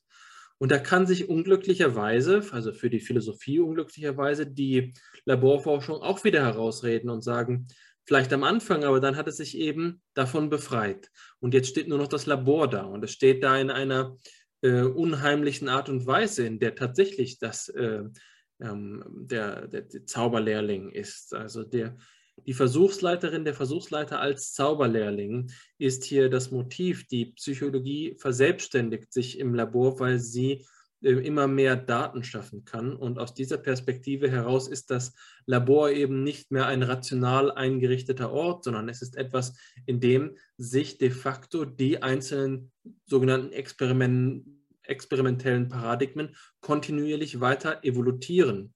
Was ich aus meiner eigenen Forschung auch sagen kann. Das ist nicht begonnen bei dem Gegenstand, den ich vermeintlich im Labor habe und dann werde ich ähm, von da aus deduzieren, was für mögliche Operationen, im äh, Manipulationen, Operationen und so weiter und so fort im Labor möglich sind, sondern im Gegenteil. Es ist, ähm, äh, es, äh, es ist so, dass sich diese Forschung verselbstständigt und der Methodendiskurs noch schwierig ist, weil es immer ein Experimentieren in diesem landläufigen Sinne ist, eines Ausprobierens, ob es tatsächlich einen Effekt gibt. Und diesen Raum lässt ja die Wissenschaftstheorie auch dem Experiment. Ähm, es ist ein Versuch der Falsifikation. Und dieses Probieren, das im Experimentieren steckt, das ist tatsächlich ein radikales Gegenmodell zu diesem deduktiven ähm, Positionieren des Labors in einem epistemologischen Diskurs. Das ist das, was das Ganze eben schwieriger macht. Deswegen die Antwort auf die Frage, ob man durch eine um, ein Umdenken des Gegenstandes auch die Laborforschung neu denken kann, ähm, einen Teil des Problems betrachtet, aber das Problem eben weitgehend philosophisch reflektiert. Da möchte ich jetzt an der Stelle ähm, eine wesentliche Ergänzung machen, beziehungsweise auf den, äh, auch auf den Pfad zurückkommen, in dem, unsere, äh, in dem unsere Quellen liegen. wenn wir sagen, dass die, was ich in meinen Texten philosophische Patronage nenne, wenn wir sagen, die Vorherrschaft der Philosophie über die ähm, wissenschaftliche Forschung, die man epistemologischen Fundamentalismus nennen kann, die Patronage eben, wenn die unzeitgemäß ist, was bleibt dann dem Verhältnis zwischen Philosophie und Psychologie überhaupt noch übrig? Und was droht es eben zu sagen, dass dieses Verhältnis kontingent ist, dass es überhaupt keine Not gibt, das eine von dem anderen abhängig zu machen? ähm, allenfalls vielleicht die Philosophie sich dankbar erweisen kann, überhaupt noch die Epistemologie, die Wissenschaftstheorie für die Wissenschaften bereitzustellen, was mit dem Begriff der Ancilla Scientiae verbunden ist, der Markt der Wissenschaften. Ich glaube aber, dass es hier eine andere Möglichkeit gibt und das ist das, was ich einfach mal phänomenologisch die Konstitutionsanalyse der Laborsituation nennen möchte. Denn es ist nicht so, dass die ähm, Philosophie hier ratlos ist und keine Hilfe nicht von Hilfe sein kann gegenüber der, ähm, der Psychologie. Es ist nicht so, dass sie einfach eine fremde und, und ähm, zur Missverständnis verdammte Perspektive gegenüber dem ist, was das Labor bereitstellt. Nein, es ist vielmehr so, dass sie aufgrund ihrer Unabhängigkeit von diesem Prozess des zauberlehrlinghaften äh, Probierens dazu in der Lage ist, die Muster, die Strukturmuster, die Schemata zu begreifen, aus denen heraus bestimmtes Verhalten im Labor überhaupt erst möglich wird. Und das ist, denke ich, ähm, ein Punkt, an dem beide zusammenkommen können, in dem nicht der Gegenstand philosophisch koordiniert wird und diktiert wird, sondern in dem die Bedingungen der Möglichkeit von Einsicht im Labor philosophisch festgestellt werden, um die, aus diesen Einsichten den, der Psychologie selbst ein Raster anzubieten, an dem sie sich dann orientieren kann, weil sie begreift, dass die Daten, die im Labor entstehen, nicht einfach ex nihilo entstehen, Experiment und plötzlich Daten, sondern dass es Bedingungen der Konstitution gibt und die Gestaltung von Experimenten nicht nur eine immanente Evolution ähm, eines kontinuierlichen, äh, einer kontinuierlichen Metamorphose, einer kontinuierlichen Mutation von Experimentalaufbauten nach Maßgabe des wissenschaftlichen Genies der jeweiligen äh, Begabung der, der äh, Psychologinnen und Psychologen in der Gestaltung von Versuchen äh, statthaben sollte, sondern dass diese Gestaltung von Experimenten in der Psychologie davon abhängig gemacht werden kann oder zumindest zur Rate ziehen kann, in welcher Art und Weise überhaupt Labore die Möglichkeit bieten, die Freiheit oder Unfreiheit, die Mechanizität oder Organizität des menschlichen Geistes, der psychischen Verfassung des Menschen zu manifestieren. Das bedeutet, dass die ähm, Anti-Labor-Perspektive, die ich vorhin erwähnt habe, nicht mehr das bloße Instrument zur Zerschlagung des Labors in einem quasi moralischen Akt der äh, Befreiung wird, sondern dass es möglich wird, die Kritik an der Laborsituation dazu verwenden, um die Laborsituation selbst umzugestalten. Und ich glaube, an dem Punkt kommen wir konstruktiv vollkommen zusammen, denn das, was du argumentiert hast, war auf keine Weise eine Anti-Laborsituation, sondern es ging dir auch genau um das. Insofern ähm, haben wir hier eine starke Konvergenz zu sagen, wie kann die Reflexion auch das Labor helfen, das Labor selbst besser zu machen. Das habe ich jetzt so vorbereitet und in gewisser Weise haben wir dabei den, ähm, den, den Quellen, die jetzt kommen, auch schon eine Note untergeschoben. Diese Note äh, bedeutet, ja, wir haben sie vielleicht links überholt und das bedeutet, dass wir jetzt sagen, unter diesen Bedingungen sollten die folgenden Quellen verstanden werden. Es ist, glaube ich, nur aus rein philologischer äh, Redlichkeit notwendig zu ergänzen, dass man die Quellen, vor allen Dingen auch die erste, die ich jetzt gleich vorlesen werde, auch so verstehen kann, dass es sich um die authentische Anti-Labor-Perspektive handelt, in der es um nichts weiter geht, als darum zu sagen, dass das Labor eine repressive Institution ist Das kommt tatsächlich aus dem Diskurs, den, äh, den ich jetzt hier aufgreifen möchte. Ähm, die, der Zusammenhang ist eine Theorie, die in den 1970er Jahren entstanden ist von, und vor allen Dingen von Norbert Gröben und Brigitte Scheele vorangetrieben wurde. Eine Bewegung, die bis heute nachwirkt und im Diskurs um die qualitativen Methoden in der Psychologie auch noch relevant ist. Norbert Gröben ist ein Vorreiter der, ähm, der Berücksichtigung des Subjektstatus in den psychologischen Methoden und er hat selbst große Kreativität darin bewiesen, Methoden zu entwickeln, bei denen die Autonomie des Subjektes berücksichtigt wird. Das, der zentrale Begriff dabei ist derjenige des reflexiven Subjekts, wobei die Versuchsperson so verstanden wird, dass sie selbst eben nicht bloß Objekt ist, in dem Sinne der objektiven Psychologie von Erwin Strauss, als Begriff von Erwin Strauss, sondern dass jede Versuchsperson selbst eine Art Wissenschaftlerin, Wissenschaftler ist, die Hypothesen über sich selbst entwickelt in einem reflexiven Selbstbezug. Also hier wird eine quasi aufklärerische Tendenz zur Selbsterkenntnis ähm, festgestellt. Und das ist das Menschenbild, an dem Gröben und Scheele ihre Arbeit, ähm, ihr Paradigma, das sie das Forschungsprogramm subjektiver Theorien nennen, ähm, und hier gemeinsam mit Schlee und Wahl äh, entwickeln, ausrichten. Es handelt sich also um eine wesentliche Alternative auf der Ebene der Menschenbilder, die, die ich vorhin entwickelt habe. Es ist eine der wenigen Beiträge der letzten Jahrzehnte, die in diese Richtung gehen, den ähm, Konsens des experimentellen Forschens im Sinne der objektiven Psychologie zu brechen und ähm, gewachsen ist dieser Gedanke daraus, dass es sich um, um Forscherinnen und Forscher handelt, bei Schädelgröben und Kollegen, die aus der Generation der äh, Politisierung der äh, akademischen Studentenschaft heraus entstanden sind, die dieser Generation zugehören, der sogenannten 68er Generation, die ja auch in der Psychologie an verschiedenen Stellen äh, zum Vorschein gekommen sind. Ich habe selbst persönlichen Kontakt mit Norbert Gröben an verschiedenen Gelegenheiten gehabt, war auch Betreuer einer meiner Abschlussarbeiten, weswegen ich ihn aus dieser Perspektive zu einem gewissen Teil kenne. Zugleich ist er der Vorgänger auf dem Lehrstuhl meines Doktorvaters Joachim Funke äh, hier in Heidelberg gewesen.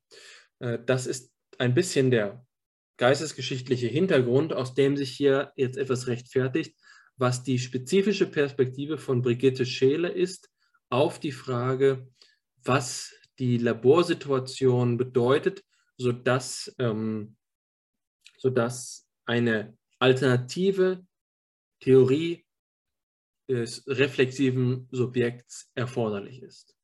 Da zitiere ich jetzt einfach einen Absatz, in dem Scheele das Folgende aussagt. Ich habe die experimentell naturwissenschaftliche Konzeption der psychologischen Forschung stets als eine für das Gros ihrer Gegenstandsproblembereiche unberechtigte Herrschaft des Erkenntnissubjekts, des Forschers über den erforschten Menschen empfunden. Ich habe mich psychisch, nicht nur psychologisch, in der Asymmetrie zwischen Versuchsleiter und Versuchsperson zu der die psychologische Experimentalmethodik zwingt, nie aufgehoben gefühlt. Und zwar weder in der Rolle der Versuchsperson noch des Versuchsleiters. Dass Menschen sprechen und miteinander kommunizieren können, war für mich von Kindesbeinen an eine der wichtigsten Auszeichnungen des Menschenseins. In der psychologischen Forschung fand ich gerade dieses Merkmal in äußerst frustrierender Weise unterdrückt. Die sprachliche Kommunikation wurde entweder auf ein Minimum reduziert oder zumindest so stark standardisiert, dass eine spontane, die eigenständige Individualität ausdrückende sprachliche Interaktion gar nicht möglich war. Sollte das wirklich alles unabdingbar notwendig sein, um zu sicherer Erkenntnis zu gelangen, auch bei einem Gegenstand, der nun einmal sprach- und kommunikationsbegabt ist? Und wie sah diese Sicherheit der Erkenntnis eigentlich aus? Jahrzehntelange Forschung zur Sozialpsychologie des Experiments haben gezeigt, dass die angestrebte interne Validität der Ergebnisse sowieso nicht optimal erreichbar ist. Das ähm, ist ein Zitat, das nach meinem Dafürhalten ein idealer äh, Wortgeber ist für ganz verschiedene Diskurse. Dabei habe ich schon vorgearbeitet, indem ich gesagt habe, das Wort Rolle ist ein Indikator für einen soziologischen Diskurs. Das muss man hierbei ähm, berücksichtigen, so wie es eben auch das Wort unberechtigte Herrschaft oder Unterdrückung indiziert. Es handelt sich dabei also um ein soziales Verständnis, was genauso eben die Ebene der Kommunikation betrifft. Und so gut man das vielleicht auch anerkennen kann, dass es hier um die Autonomie des Subjektes geht, will ich zugleich eine Lanze für die Gegenposition brechen. Und das halte ich für entscheidend, denn es ist sehr leicht, in diese Anti-Labor-Perspektive zu verfallen. Die Perspektive, die hier bezogen wird, ist eine, die gerade fundamental davon abweicht, was mit dem vorhin erwähnten psychologischen Elementarismus der Subpersonal, ähm, subpersonale Prozesse untersucht, betrifft. Wenn wir jetzt also das von dir erwähnte NBAC-Paradigma nehmen, das eben das Updating untersucht, dann ist die Kritik ja eigentlich nicht zielführend, es sei denn, es wird klargestellt, inwiefern menschliche Kommunikation und die Ganzheit der menschlichen Person mit dieser, ähm, mit diesem Zusammenhang, äh, mit, mit diesen Paradigmen in Zusammenhang steht. Das mag nicht hoffnungslos sein und ich habe es immer wieder versucht, in meinen eigenen Diskussionen mit denjenigen, die davon überzeugt sind, dass methodologischer Elementarismus der richtige Weg für psychologische Forschung sei. Aber es ist nicht selbstverständlich. Anders gesagt, vielleicht spricht hier Scheele über eine andere Psychologie, nämlich eine Psychologie, die viel eher mit Würzburg und der köpischen Denkpsychologie zusammenpasst, als dasjenige, was tatsächlich in der modernen Kognitionspsychologie und auch schon im Behaviorismus betrieben worden ist, nämlich die Untersuchung von Prozessen, die mit der gesamten Personalität und der Bedeutungshaftigkeit menschlicher Sprache keinen großen Zusammenhang haben. Wie gesagt, ich halte es nicht für aussichtslos, hier einen Zusammenhang herzustellen, es aber, erfordert aber eine tiefgreifende Konstitutionsanalyse der Laborsituation, um überhaupt zu begreifen, wie dieser Zusammenhang existiert.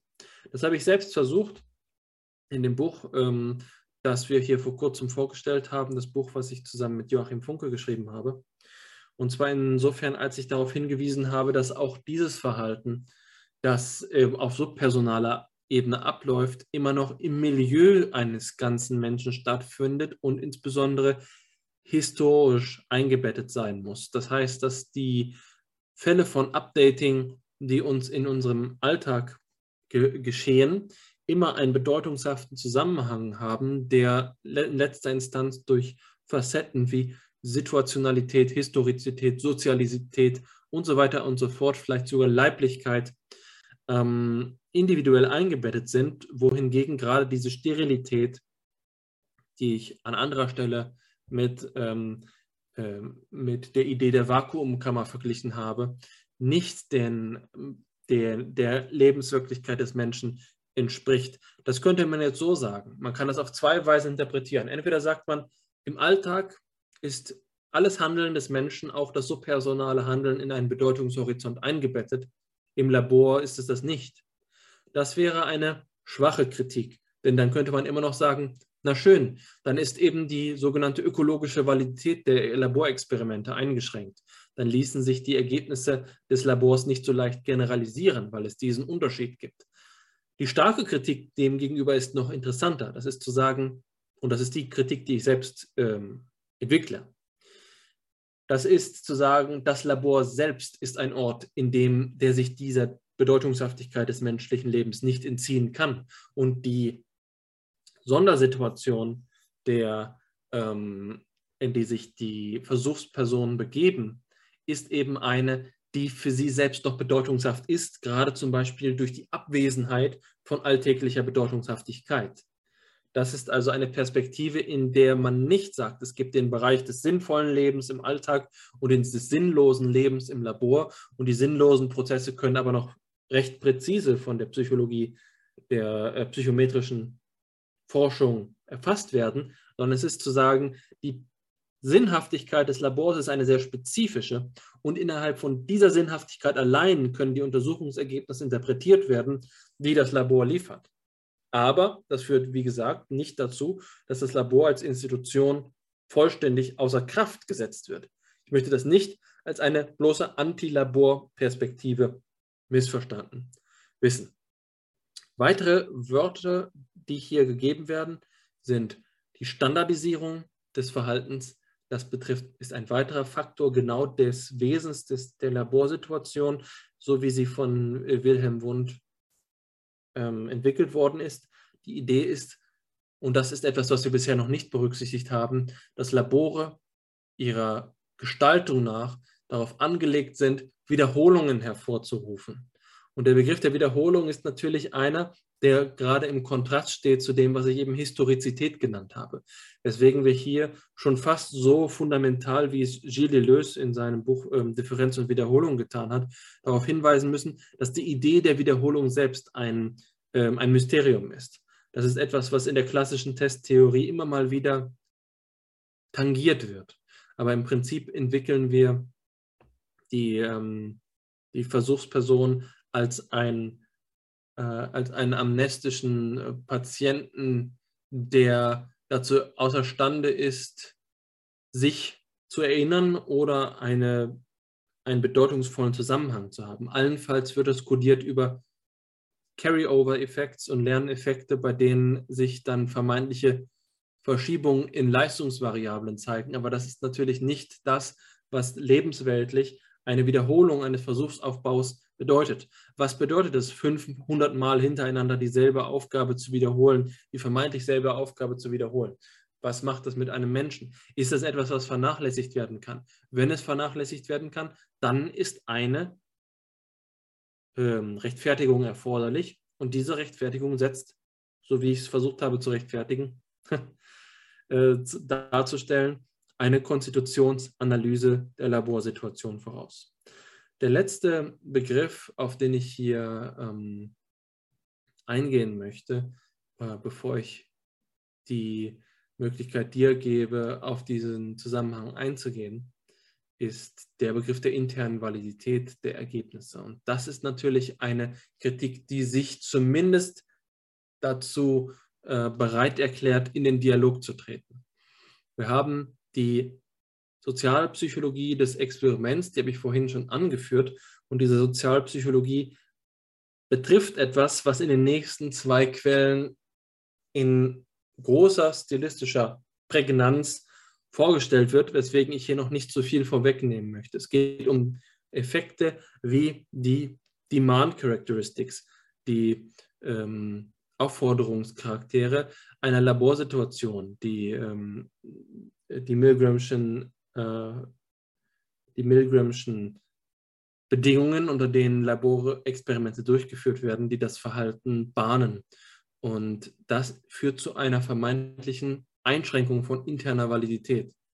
Das ist eine wesentlich an die Laborsituation gekoppelte Problematik, bei der die Frage ist, ob sich das Labor erhalten kann und gleichzeitig abschaffen kann kann das Labor als ein Zusammenhang existieren, in dem präzise wiederholte standardisierte Messung unter Berücksichtigung von Störvariablen existiert, aber keine Sozialpsychologie des Experiments oder durch die Sozialpsychologie des Experiments aufgefundenen schwerwiegenden Eingriffe in die Lebenswelt der Versuchsperson vorliegen.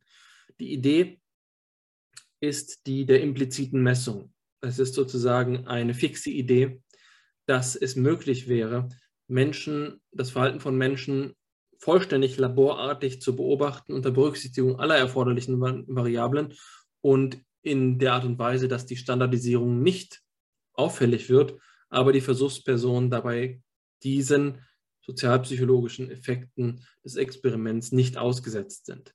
Das ist allerdings jetzt eine Perspektive, ein, eine Lösungsperspektive, die ich noch nicht diskutieren möchte, weil sie schon weit darüber hinausgeht, was ich hier eigentlich sagen wollte.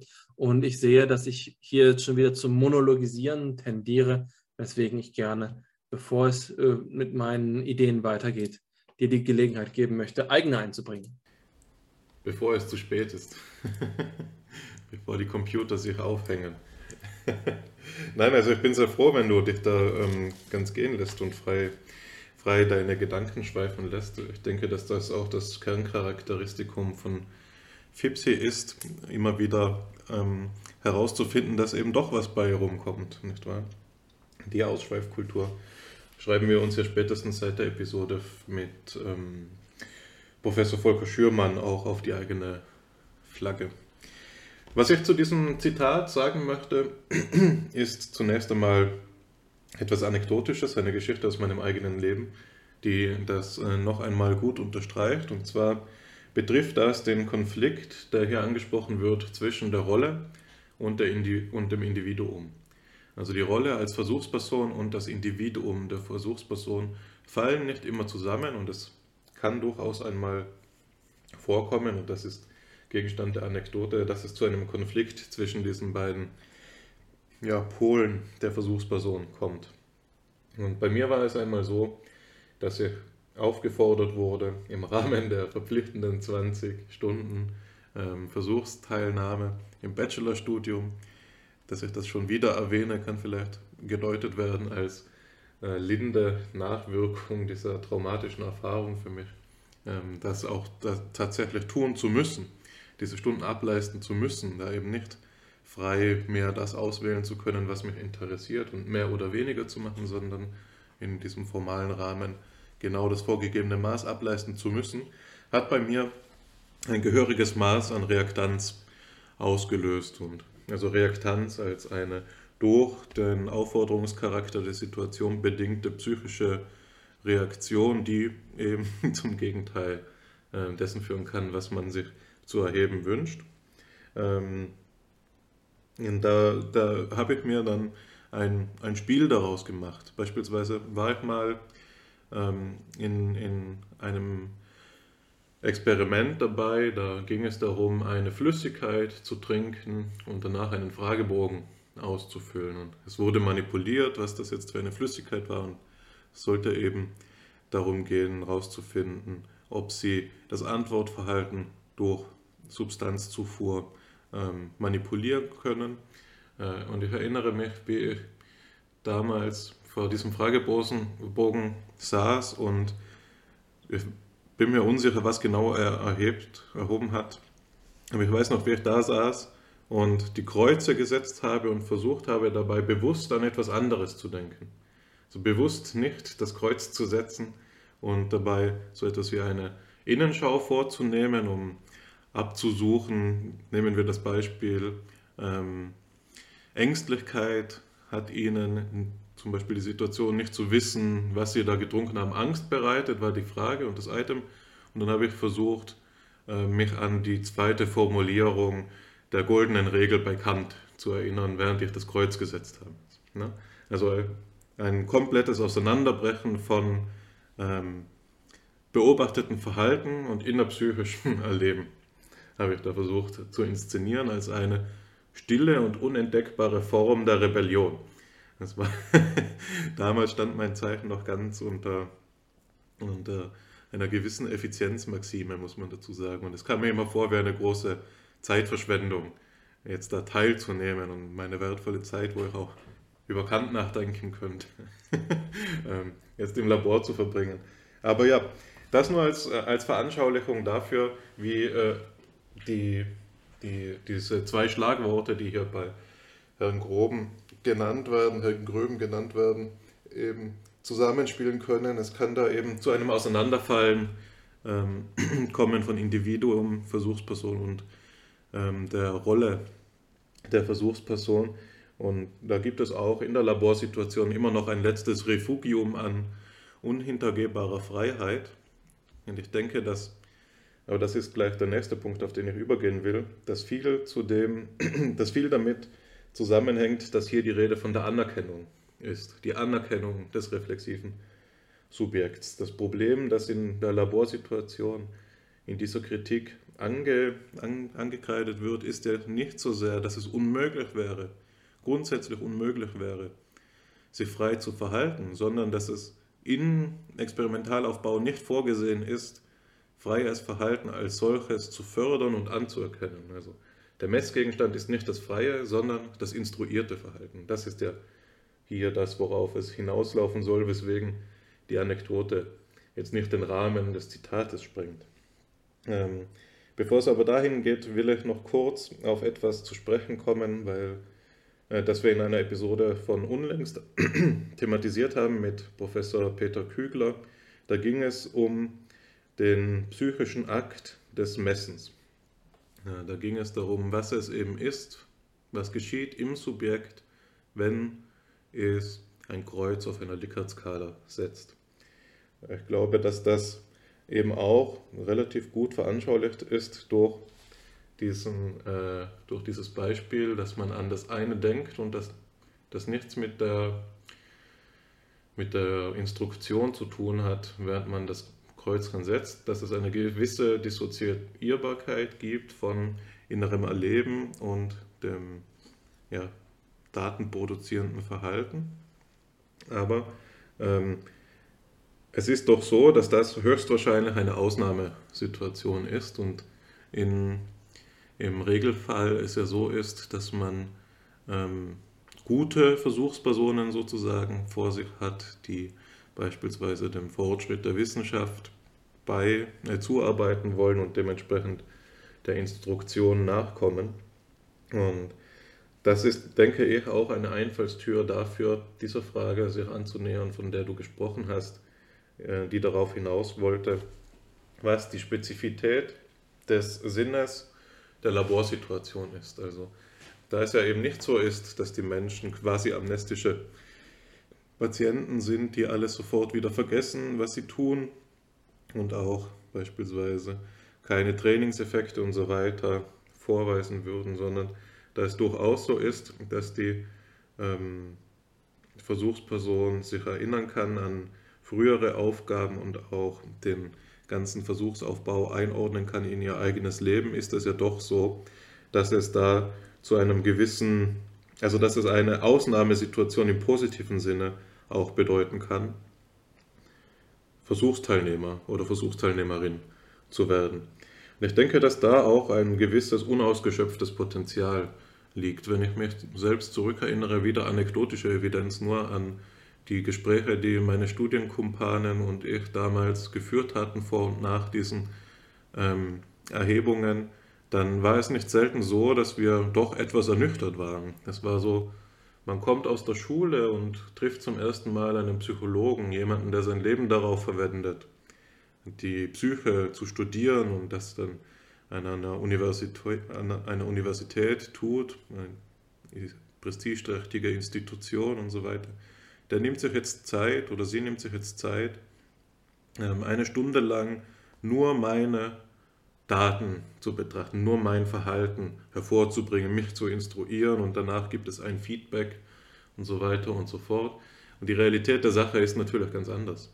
Es kommen junge Menschen hinein, die sich da jetzt erwarten, ähm, endlich gesehen zu werden oder endlich etwas über sich selbst zu erfahren, dass sie, dass sie noch gar nicht wissen, dass sie selbst nicht angeben könnten. Und nur im glücklichsten Fall kommt es überhaupt zu einer Rückmeldung und nur im allerbesten Fall ist die bedeutungsvoll für die weitere Lebensführung. Ne? Also das äh, ist, denke ich, einfach nur ein Hinweis dafür, dass es hier unausgeschöpftes Potenzial gibt und die Laborsituation einmal eben auch wissenschaftspolitisch, meine ich das jetzt so, ähm, eingerichtet sein kann, dass es dazu kommt, dass so Leute wie ich dann die Kreuzchen setzen und bewusst manipulieren oder dass es eben Leute gibt, die da mit großer Erwartungshaltung reinkommen und zu einem gewissen Grad auch befriedet werden in dem, was sie suchen. Ja, und das bringt mich zurück zur Anerkennung. Ähm, es geht da auch um nicht nur um die Anerkennung des freien Verhaltens in, in der Laborsituation, die hier imaginiert wird, sondern auch um die Anerkennung des anderen, des, der Versuchsperson in diesem Fall, als ein Subjekt auf Augenhöhe. Das ist der ethische Sinn von dem, was hier die Anerkennung des reflexiven Subjekts heißt und das vor allen Dingen in der kritischen Theorie äh, und ihrer ja, Fernwirkung in der Psychologie zu einem geflügelten Begriff geworden ist. Wenn wir da an die Studien von Axel Honneth denken, ist das ja ein Begriff, der auch beispielsweise in seiner eigenen Theorie, die psychodynamisch fundiert ist, in, in dem berühmten Buch Der Kampf, der Kampf um Anerkennung, ist es da ein Begriff, der ausdrücken soll, dass ähm, im sozialen Spiel, im sozialen ähm, Miteinander es eben oft so ist, dass nicht mehr übrig, übrig bleibt an, an Wertschätzung als diese ominöse, von Hegel her verstandene Anerkennung. Und das drückt sich in verschiedenen Modalitäten aus. Das am einfachsten zu verstehende Beispiel ist vermutlich der Gehalt. In, in unserer Gesellschaft ist es eben so, dass ein guter Gehalt eine hohe gesellschaftliche Anerkennung ausdrückt. Und in einer wissenschaftlichen Laborsituation könnte man analogisierend sagen, ist es so, dass ein gutes Experiment äh, die Freiheit des Subjektes auch anerkennt. Also die Zeit, die da aufgebracht wird, entgütet damit ähm, eine menschenwürdige Situation herzustellen. Wohingegen ähm, ausbeuterische Laborsituationen, so müsste man das ja in diesem Vokabular reformulieren, dann die wären, die das Subjektsein ähm, der Versuchspersonen behandeln, als wäre es eine Nebensächlichkeit, also sich im Objektsein der Versuchsperson erschöpfen und sie einfach als Materialien ähm, für den ja, Arbeitsprozess verhökern, sage ich es jetzt mal ganz böse. Ähm, und diese Anerkennung, äh, also auf das will ich hinaus, dieser Begriff der Anerkennung steht hier also im Zentrum und er verweist auf einen Theoriehorizont, der eben in unserer nächsten Quelle virulent ist, weswegen ich so vorgehen würde, wenn du es mir gestattest, die gleich noch zu verlesen und ähm, dir dann das Wort zu übergeben. Es handelt sich wieder um eine Quelle, die hier aus dem ähm, aus den 70er, 80er Jahren stammt, von Klaus Holzkamp, dem Begründer der kritischen Psychologie, so einem wichtigen, vermutlich dem wichtigsten Mittelsmann der empirisch-akademischen Psychologie und dem, was man unter kritischer Theorie oder Frankfurter Schule kennt und der im Nahfeld dessen geforscht hat, was ich jetzt vorzubereiten versucht habe durch die Begriffe der Instruktion, der Anerkennung und der Anpassung. Ich erwähne gesondert, dass es hier wieder um eine Quelle aus den 70er, 80er Jahren geht, weil es doch auffällig ist. Für mich einerseits, dass ähm, ich denke, dass ich zu wenige Quellen aus diesen Jahren kenne, die für mich ähm, wichtige und interessante Themen behandeln, weswegen ich froh bin, dass wir uns dem heute annehmen. Aber zum anderen, weil es doch eben ein übergreifender Topos dieser Zeit ist, die Dialogizität, ähm, in den Mittelpunkt des Denkens zu stellen. Und das haben wir schon gesehen hier bei Gröben, als es darum ging, dass die sprachliche Kommunikation es sein soll, dass die eigene Individualität ausdrückt, aber auch eben eine authentische Beziehung zwischen Versuchsperson und Versuchsleiter herstellt. Der Dialog steht an erster Stelle und auch hier bei Holzkamp und auch in der nächsten Quelle, so viel nur einmal als Teaser, wird es darum gehen, dass Kommunikation, Dialog ähm, im Mittelpunkt dessen steht, was hier an, in der Kritik an der Laborsituation ähm, gefürchtet wird, verloren gehen zu können. Naja, ich lese mal vor. Es geht um die Verabredung im Experiment der funktionalistischen Allgemeinpsychologie und da schreibt Holzkamp 1973, die erste Stufe dieser Verabredung ist die herbei, äh, Verzeihung, ich fange nochmal an. Die erste Stufe dieser Verabredung ist die Herbeiführung des Einverständnisses der Versuchsperson, sich der Lebenslage auszusetzen, die der Experimentator als Versuchsanordnung für sie hergestellt hat, und den Anweisungen des Experimentators zu folgen. Dieses Einverständnis wird dem Experimentator normalerweise von der Versuchsperson mehr oder weniger freiwillig gegeben wenn man nicht finanzielle oder andere Belohnungen für die Teilnahme im Experiment, vom Experimentator ausgehenden sozialen Druck usw. So als gravierende Einschränkungen der Freiwilligkeit betrachten will. Nachdem nun die Versuchsperson sich vom, Ex vom Experimentatorin die gemäß seinen theoretischen Konzeptionen hergestellte Versuchsanordnung hat bringen lassen, erhält sie von ihm eine Instruktion.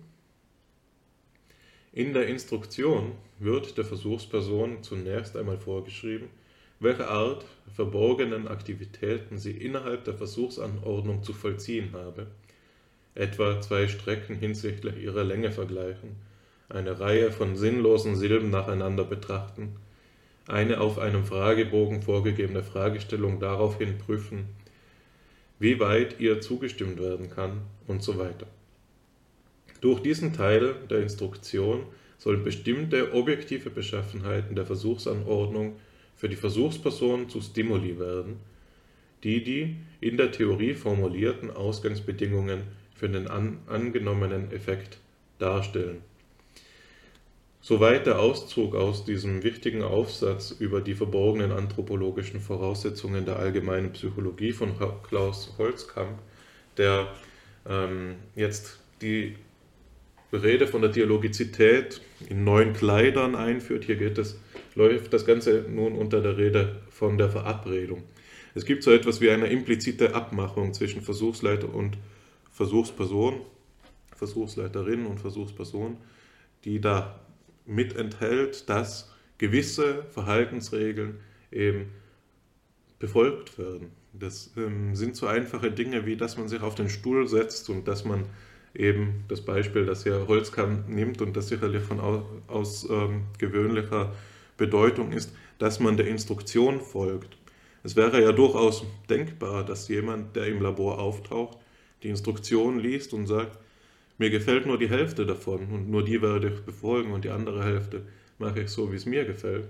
Es zwingt ihn oder sie ja jetzt nichts Objektives dazu, das zu tun. Aber es ist dann eben so, dass es sich so verhält, wie du gesagt hast, Alexander, dass es schwieriger ist als das. Es gibt in dieser Laborsituation, in der zwei wache, lebende, ähm, volljährige Bürger und Bürgerinnen einander begegnen, eben allerlei ähm, Effekte und Wirkungen, die nicht so ohne weiteres ähm, kontrolliert werden können. Und was hier, ähm, was Holzkamp sich hier herauspickt, ist, dass in, äh, dass in dieser Instruktion, die befolgt werden soll, eben enthalten ist auch, welche verborgenen Aktivitäten in der Versuchsperson ablaufen sollen. Also es wird eine psychologische Theorie aufgestellt, etwa über ähm, die Wahrnehmung von Längen, also eine wahrnehmungspsychologische Theorie. Ähm, und die hat jetzt eine Operationalisierung, also eine Operationalisierung lässt sich ableiten aus dieser Theorie, die einen gewissen Effekt hervor, vorhersagt, ähm, der da umgesetzt wird in ein Item. Und das Item wird der Versuchsperson vorgelegt und jetzt soll sie das Item bearbeiten. Und wenn ähm, das Verhalten dem vorhergesagten Effekt entspricht, dann stuft man die Theorie im Nachhinein als durch das Experiment belegt ein. Alles das hängt natürlich davon ab, dass diese implizite Verabredung eingehalten wird. Also, dass die Versuchsperson nicht so ein Querulant ist, wie ich vorhin in meiner Anekdote einer war. Und genau das ist der springende Punkt. So das, genau das ist eine ähm, eine dieser verborgenen anthropologischen Voraussetzungen, dass wir eine sogenannte gute Versuchsperson haben. Und ähm, Sie werden es ahnen, da ich Klaus Holzkamp als einen Vertreter der kritischen Psychologie vorgestellt habe, dass man das Ganze noch in einem anderen Licht ähm, darstellen kann, dass hieraus eben auch eine gewisse Angepasstheit der Versuchsperson hervorgeht. Ne? Also diesen Instruktionen zu gehorchen hat auch eine soziale Implikation, nämlich die der Unterordnung unter den Versuchsleiter und dem entsprechen wollen der durch ihn äh, gesetzten Zwecke, das heißt, das sich begeben in eine fremdbestimmte Situation, mit die die Gefahr birgt, tatsächlich auch entfremdet nur sich verhalten zu können. Alles das sind hier ähm, schwierige Implikationen, die ja, ausgesprochen selten nur reflektiert werden. Aber jetzt habe auch ich mich schon beinahe heißer gesprochen, Alexander. Ich denke, dass das ein guter Punkt ist, an dem ich dir den Ball zuspielen kann und ähm, darauf gespannt bin, was du zu diesem Zitat noch zu sagen haben wirst. So verführerisch dieses Zitat ist, wenn man es aus einer holistischen Perspektive betrachtet, die dem Subjekt seinen Rang zurückgeben möchte, so suggestiv ist diese Perspektive auch. Und ich glaube deswegen, dass wir Vorsicht walten lassen müssen, wenn wir uns dieser Argumentation anschließen, aus dem einfachen Grund, dass man es sich zu einfach machen könnte. Wie meine ich das? Natürlich ist es nicht ähm, ungerechtfertigt, davon zu sprechen, dass es diese Verabredungen gibt und dass diese Instruktion eine soziale Konvention ist, in denen sich die, ähm, das Subjekt mehr oder weniger freiwillig in dieses Abhängigkeitsverhältnis begibt. Natürlich gibt es hier auch eine Anerkennung dieses Zusammenhangs und das ist der Informed Consent, in dem die Versuchsperson vor der Sitzung in Kenntnis darüber gesetzt wird, in welcher Lage sie sich befindet und welche Freiheiten sie hat, zum Beispiel die Untersuchung jederzeit abzubrechen und dennoch zum Beispiel auch den Anspruch auf Bezahlung aufrechtzuerhalten. Eine ganz seltsame Konstruktion, die sich aus dieser Phase der kritischen Auseinandersetzung mit dem psychologischen Experiment selbst ergeben hat. Jetzt ließe sich auch das noch kritisieren und das finde ich ist einer der stärksten Teile dieser Passage, wenn die Rede ist in, äh, von den mehr oder weniger freilich, äh, freiwillig gegebenen Einverständnissen, dass es hier ganz klare Strukturen gibt, die es nicht zu einer Neutralität der Situation gereichen lassen können, wenn diese Anstrengungen unternommen werden, der Versuchsperson die Möglichkeiten zu nahezulegen, sich in eine möglichst neutrale Situation zu begeben. Denn das ist es ja gerade, was befremdet. Diese vermeintliche Neutralität besteht im Alltag gerade nicht. Aus welcher Situation kommen wir denn? Was ist das Menschenbild, was hier im Hintergrund steht? Das Menschenbild ist dasjenige eines Subjektes, das eine Normalfunktion hat, eine Funktion, in dem es so vor sich hin lebt, vor sich hin perzipiert, vor sich hin kognitive ähm, äh, Geschehnisse ablaufen lässt. Und das ist die das ist die Idealität eines Zustandes von einer Reinheit, einer Neutralität des menschlichen Daseins, die dann repliziert werden soll, ein, wird ein Ideal projiziert. Und jetzt gibt es eine schöne Argumentation von hm, äh, Claude Bitbol und Claire Petit-Mongeon, die aus der Bewegung der, ähm, der Neurophänomenologie kommen und die sagen, in Hinblick auf eine ganz andere Frage, etwas, was wir uns hier nützlich machen können. Sie sagen nämlich in Blick auf die Introspektionsfrage, die wir schon in einer vorherigen Folge von FIPSI vorgestellt haben, dass der Zustand, in dem die Versuchsperson introspiziert und dadurch ähm, ihre eigenen kognitiven Prozesse modifiziert, weil jede Introspektion selbst ein kognitiver Prozess eigentlich etwas ist, das einen vermeintlichen Zustand von Neutralität nur stipuliert, nur, nur behauptet, nur extrapoliert, indem die Person bloß äh, erlebt und nicht reflektiert. Es wird ein Zustand eines naiven Subjekts idealisiert. Das Subjekt, das bloß das Problem löst.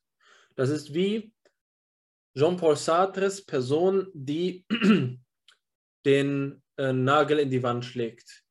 Wir stellen uns vor, wir schlagen einen Nagel in die Wand und sind ganz darin versunken, das zu tun. Und jetzt kommt jemand zu uns, fragt uns, was wir denn da täten. Und es fällt uns nicht schwer zu antworten, obwohl wir es nicht kontinuierlich ähm, kognitiv aktualisiert haben, dass wir eben einen Nagel in die Wand schlagen. Jetzt ist eben die Frage, was ist denn dieser idealisierte Zustand? Gibt es den überhaupt? Gibt es einen Zustand, in dem eine Versuchsperson jemals nicht introspiziert, in der ihr nicht etwas wie eine Selbstgegebenheit äh, vorliegt? Das ist eine Frage der Bewusstseinsphilosophie, der Philosophie des Geistes. Äh, der Punkt ist zu sagen, die Idee, dass es ein Subjekt geben könnte, das in, ihrem, das in seinem Normalzustand eben bloß vollzieht, in dieser Neutralität vollzieht, ist selbst eine Konstruktion. Und analog könnte man eben auch das konstruieren. Das Subjekt, das durch diesen Informed Consent im Labor erzeugt werden soll, ist ein bloß vermeintlich neutrales Subjekt, das idealisiert ist als ein herrschaftsfreies Subjekt was eine Naivität gegenüber der sozialen Realität ist. So naiv wie es ist, zu glauben, dass das Subjekt jemals nicht introspiziert und dass es sozusagen einen kognitiven Zustand gibt, in dem wir äh, keine Ressourcen darauf vermeintlich verschwenden, uns auch noch selbst zu reflektiv zu beobachten, während wir handeln, ist es auch naiv zu glauben, dass es angemessen wäre, um einen menschlichen Default State zu erzeugen, dass, im, ähm, dass man die Versuchsperson in, ähm, im Labor in einer sozialen Schwebe hält. Es ist, es ist naheliegend, wenn man es, ähm, wenn man es so künstlich denkt, wenn man sagt, was sollte die Versuchsperson möglichst sein, um psychologisch untersucht werden zu können? Und die Antwort ist eben störungsfrei. Aber das die Störung zum Wesen des Personenseins hinzugehört, wird dabei nicht gedacht. Natürlich kann man jetzt, und das ist, glaube ich, die Gretchenfrage an der ganzen Geschichte, das ist die Krux, noch immer behaupten, aber selbst wenn dieses Subjekt nur artifiziell neutralisiert worden ist, ist es doch so, dass es ganz spezifische Prozesse gibt, deren Beobachtung davon ähm, profitiert. Und das sind eben die elementaren, die äh, Mosaiksteinchenhaften Module der Kognition, die davon profitieren. Und das sind die, die wir aus anderer Perspektive einfach subpersonal nennen können.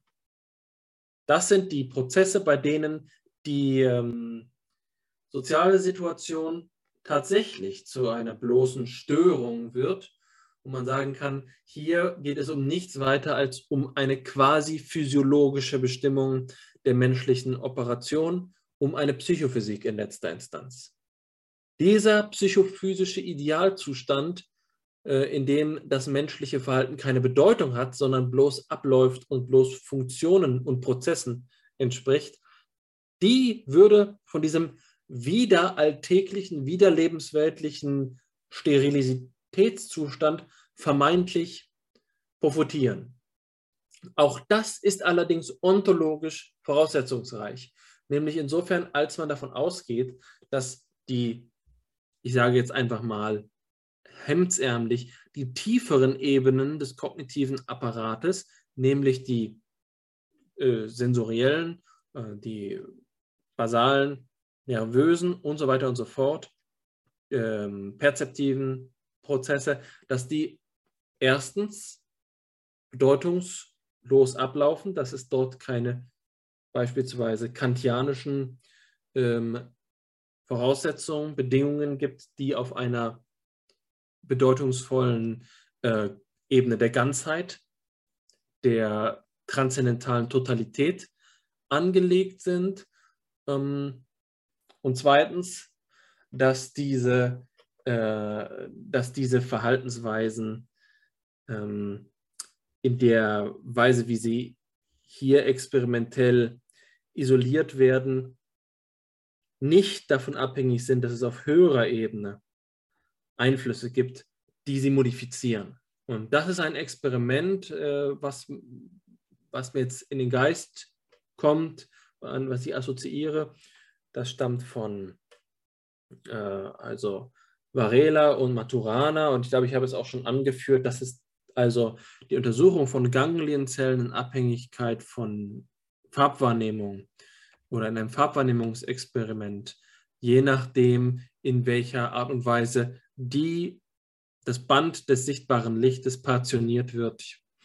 Das Band des sichtbaren Lichtes ist eben ähm, je nach Farbton unterschiedlicher Wellenlänge gegeben. Und jetzt kann man diese Partitionierung homogen vornehmen, sodass das Band gleichmäßig zerteilt wird des sichtbaren Lichtes, oder nach kulturellen Kategorien. Äh, und es wäre ja zu erwarten, dass, ein, ähm, dass entweder keine Differenz vorliegt oder dass homogene Musterzergliederung äh, des, Farb, äh, des, Ex Experiment, des sensoriell wahrnehmbaren Farbbandes ähm, effizienter wäre, weil es eben größere Abstände gibt. Aber es zeigt sich, dass die nervöse Verarbeitungsgeschwindigkeit schneller ist, wenn die Farbmuster zergliedert werden nach den natürlich sprachlichen Farbgewohnheiten. Also es ist beispielsweise so, das könnte ich jetzt, das sage ich jetzt mal, ähm, ohne besseres Wissen, ähm, dass das Band, was wir im, in der deutschen Sprache als blau bezeichnen, im Verhältnis zum Band, was wir als orange bezeichnen, breiter ist. Wir nennen mehr Farbtöne blau als äh, äh in, in der Summe der äh, Wellenlängen, die in dieses Band fallen, als wir Farbtöne orange nennen. Und jetzt könnte man sagen, wenn wir das nun gleichmäßig aufteilen, müsste doch eigentlich die Identifikation wenn wir das Stimulusmaterial gleichmäßig aufteilen, müsste doch die Identifikation schneller ablaufen, weil die Abstände maximiert sind. Aber es zeigt sich eben, dass der, das Zögern über die Identifikation der Farbe nicht ähm, ausbleibt und deswegen die natürliche Gliederung des Farb, des wahrnehmbaren Farbbandes durch die äh, sprachliche Prägung eine Beschleunigung der Informationsverarbeitung vornimmt. Anders gesagt, und das ist der einzige Punkt, auf den es bei diesem Experiment ankommt, die basalen Prozesse der Informationsverarbeitung und Reizverarbeitung können in Abhängigkeit zu höheren Prozessen stehen. Es gibt niedere und es gibt höhere Prozesse, die nicht nur in einem einseitigen, sondern in einem beidseitigen Abhängigkeitsverhältnis stehen. Und das ist jetzt die Herausforderung, die in diesem psychophysischen Menschenbild übersehen wird. Es ist eine Einsicht, die wir im, der, äh, beispielsweise im Embodiment-Paradigma in den letzten 40 Jahren gewonnen haben und das ist auch systemtheoretisch gut darstellbar. Es ist keine esoterische philosophische Position, sondern es ist tatsächlich empirisch gegeben, dass die höheren kognitiven Prozesse die unteren kognitiven Prozesse determinieren können. Und das ist natürlich eine Schwierigkeit für diese vermeintliche Isolation subpersonaler Prozesse im methodologischen Elementarismus.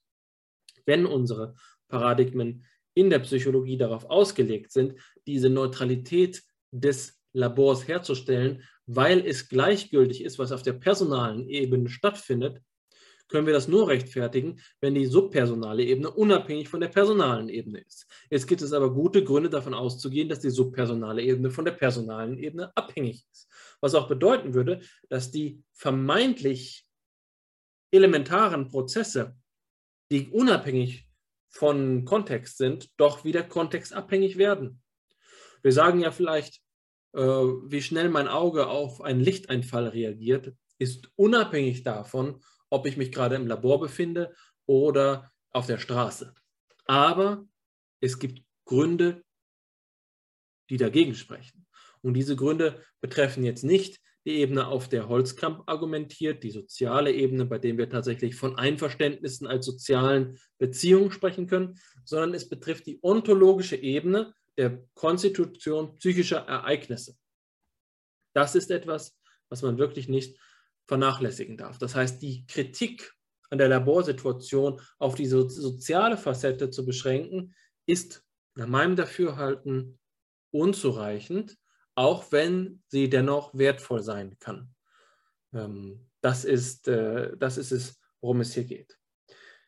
Nichtsdestoweniger will ich wiederholen, dass ich große Anerkennung für diese Ideen von Holzkamp habe. Und der Begriff der Instruktion ist eben auch so zu verstehen, dass es dabei nicht einfach nur um das Instruieren in einem sozialen Sinne geht, sondern es geht in, äh, es geht eben gerade um diese verborgene Aktivität, die auch subliminal ablaufen kann, die ohne die ähm, Reflexion auf die soziale Spannung zwischen Versuchsleiterinnen und Versuchspersonen äh, geschehen kann. Das sind dann die spannenden Interaktionseffekte, von der wir hier sprechen.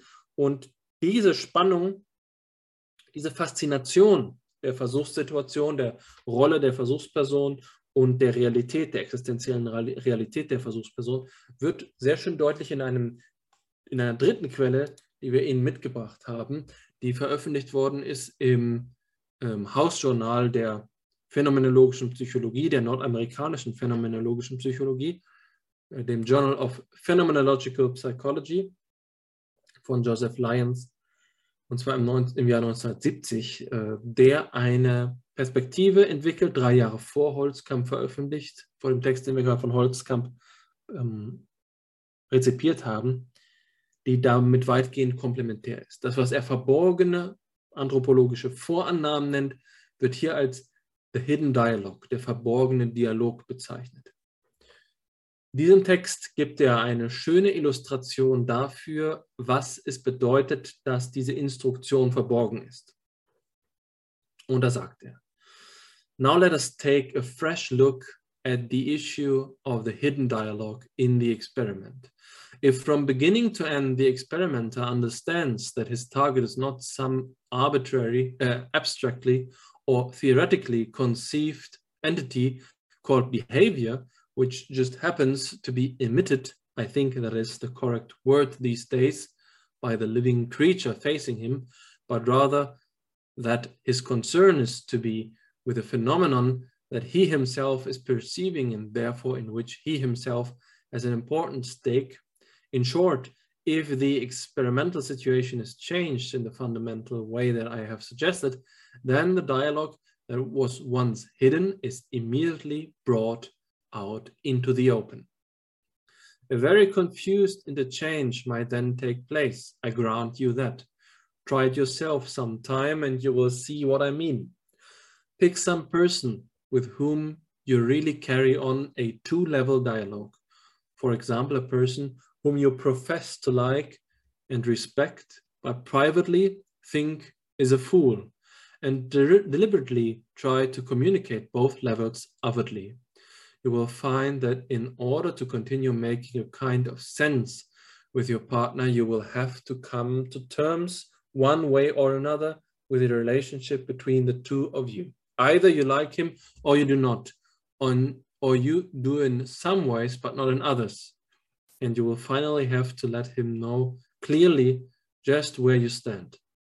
Similarly, the experimenter who accepts the responsibility for his own perceptual act in the laboratory will very soon have to come to terms with his own situation vis-à-vis -vis his partner, the experimental subject.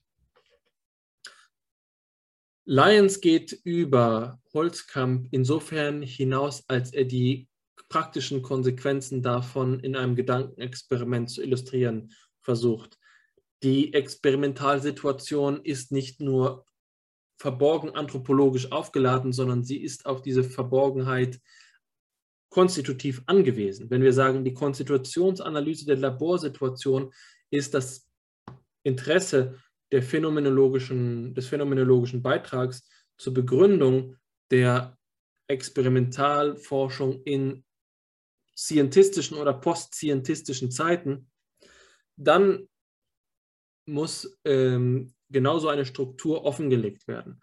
Und die Art und Weise, wie dieses Gedankenexperiment strukturiert ist, erinnert an das Paradigma, das man gemeinhin Ethnomethodologie nennt.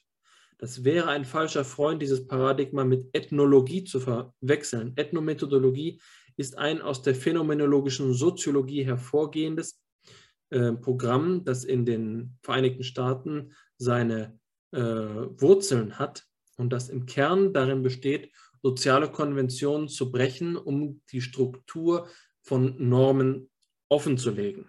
Ein Beispiel, das ich gerne anführe und vielleicht auch mal bei FIPSI angeführt habe, ist die Idee, Sie spielen äh, Tic-Tac-Toe, das Spiel mit neun Feldern, die quadratisch angeordnet sind, bei dem ähm, die Siegerin oder der Sieger dadurch ermittelt wird, drei diagonal, horizontal oder vertikal aneinander liegende Zeichen, insbesondere Kreuze und Kreise derselben äh, Form gezeichnet zu haben.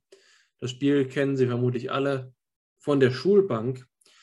Die Idee bei der ethnomethodologischen Verwendung von Tic-Tac-Toe ist zu sagen, dass die konföderierte Person, also die Person, die in der experimentellen Manipulation verwendet wird, als quasi Person, die der, mit der Versuchsperson interagiert, ist jemand, der die Spielregeln verletzt, und zwar die impliziten Spielregeln. Vermutlich ist es noch nie nötig gewesen, jemandem bei Tic-Tac-Toe zu erklären, dass die Kreise und Kreuze nicht auf die Linien, die die Zellen des Quadrats separieren, zu setzen sind. Das ist etwas, was selbstverständlich ist. Aber diese Selbstverständlichkeit ist eben nicht etwas, was wir als neutralen Hintergrund begreifen müssen, sondern wir müssen den neutralen Hintergrund selbst zum Vorschein bringen. Der neutrale Hintergrund wird durch Regelverletzungen der impliziten Regeln, der Regeln, über die man sich nicht verständigen muss, ähm, hervorgerufen. Und das ist es, was hier auch im Labor statt hat. Das Labor ist nicht etwas, was so, wie ich es vorhin dargestellt habe, im Prinzip offen konstruiert wurde, als ob es von Anfang an bis zum Ende durchgeplant ist, was im Labor abläuft. Im Gegenteil ist es eher so, dass die Intuition der Psychologinnen und Psychologen, die zunächst in Versuchslaboren gearbeitet haben, weitgehend noch davon abhängig gewesen sind, dass es so solche Strukturen der Selbstverständlichkeit gibt. Und Selbstverständlichkeit bedeutet hier eben, dass die lebensweltlichen ähm, äh, Vorgänge Mustern folgen, die man als äh, regelhafte Verhaltensweisen beschreiben kann. Und dazu gehört natürlich allerlei. Ähm, beispielsweise eben selbst in solchen subpersonalen Prozessen, bei denen möglichst physiologische Indikatoren für psychologische Prozesse verwendet werden. Erneut die NBAC-Task oder die Oddball-Task oder die Flanker-Task, all diese Dinge, ähm, die aus der Arbeitsgedächtnisforschung stammen dass auch in diesen Prozessen selbstverständlich zu dem impliziten Dialog, zu dem verborgenen Dialog gehört oder zu dem Einverständnis, um es mit Holzkamp zu sagen, dass die Versuchspersonen ähm, beispielsweise das, die experimentale Instruktion ernst nehmen, dass sie nicht versuchen, das Experiment an eine logische Grenze zu führen. Ich erinnere mich daran, dass ich einen gewissen emotionalen Konflikt bei der Versuchspersonenakquise in der Vergangenheit gehabt habe, als ich, als ich noch im Bachelor war, einen Freund, den ich für ausgesprochen spitzfindig ähm, halte, ähm, einen Juristen, darum gebeten habe, an meinem Experiment als Versuchsperson teilzunehmen. Und ich wusste doch im Vorhinein eigentlich schon ganz genau, dass sein gesamtes Verhalten darauf angelegt sein würde, die Grenzen und Enden dieses Experiments herauszufinden. Insofern eine ganz analoge Situation zu dem, was du über deine Erfahrungen beschrieben hast. Nur weniger philosophisch, kontemplativ ähm, an der Grenze der psychologischen Machbarkeit, sondern in dem Fall vermutlich eher an der konzeptuellen, ingenieurshaften, den Versuchsaufbau betreffenden Struktur des Experiments. All das ist Bestandteil des Dialogs, des äh, Bestandteils vor allen Dingen eben der Selbsteinschränkung, der Freiheit. Und all das betrifft eben nicht nur die soziale Ebene. Wenn es nur die soziale Ebene beträfe, dann wäre die Kritik am Labor, so wie ich sie auffasse, zu schwach. Sie würde nicht weit reichen.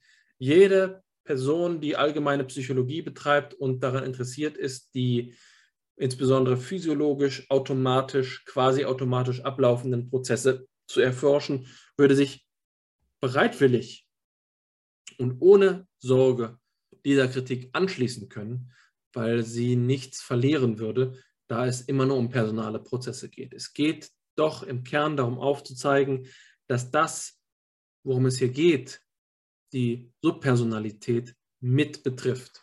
Aber der Diskurs, um das aufzuzeigen, kann nicht einfach nur sein, über die Experimentalsituation als Experimentalsituation so zu sprechen, wie das Holzkamp und Lyons getan haben. Es muss darüber gesprochen werden, wie diese Facetten auf die Entstehung von Verhalten und Erleben Wirkung haben.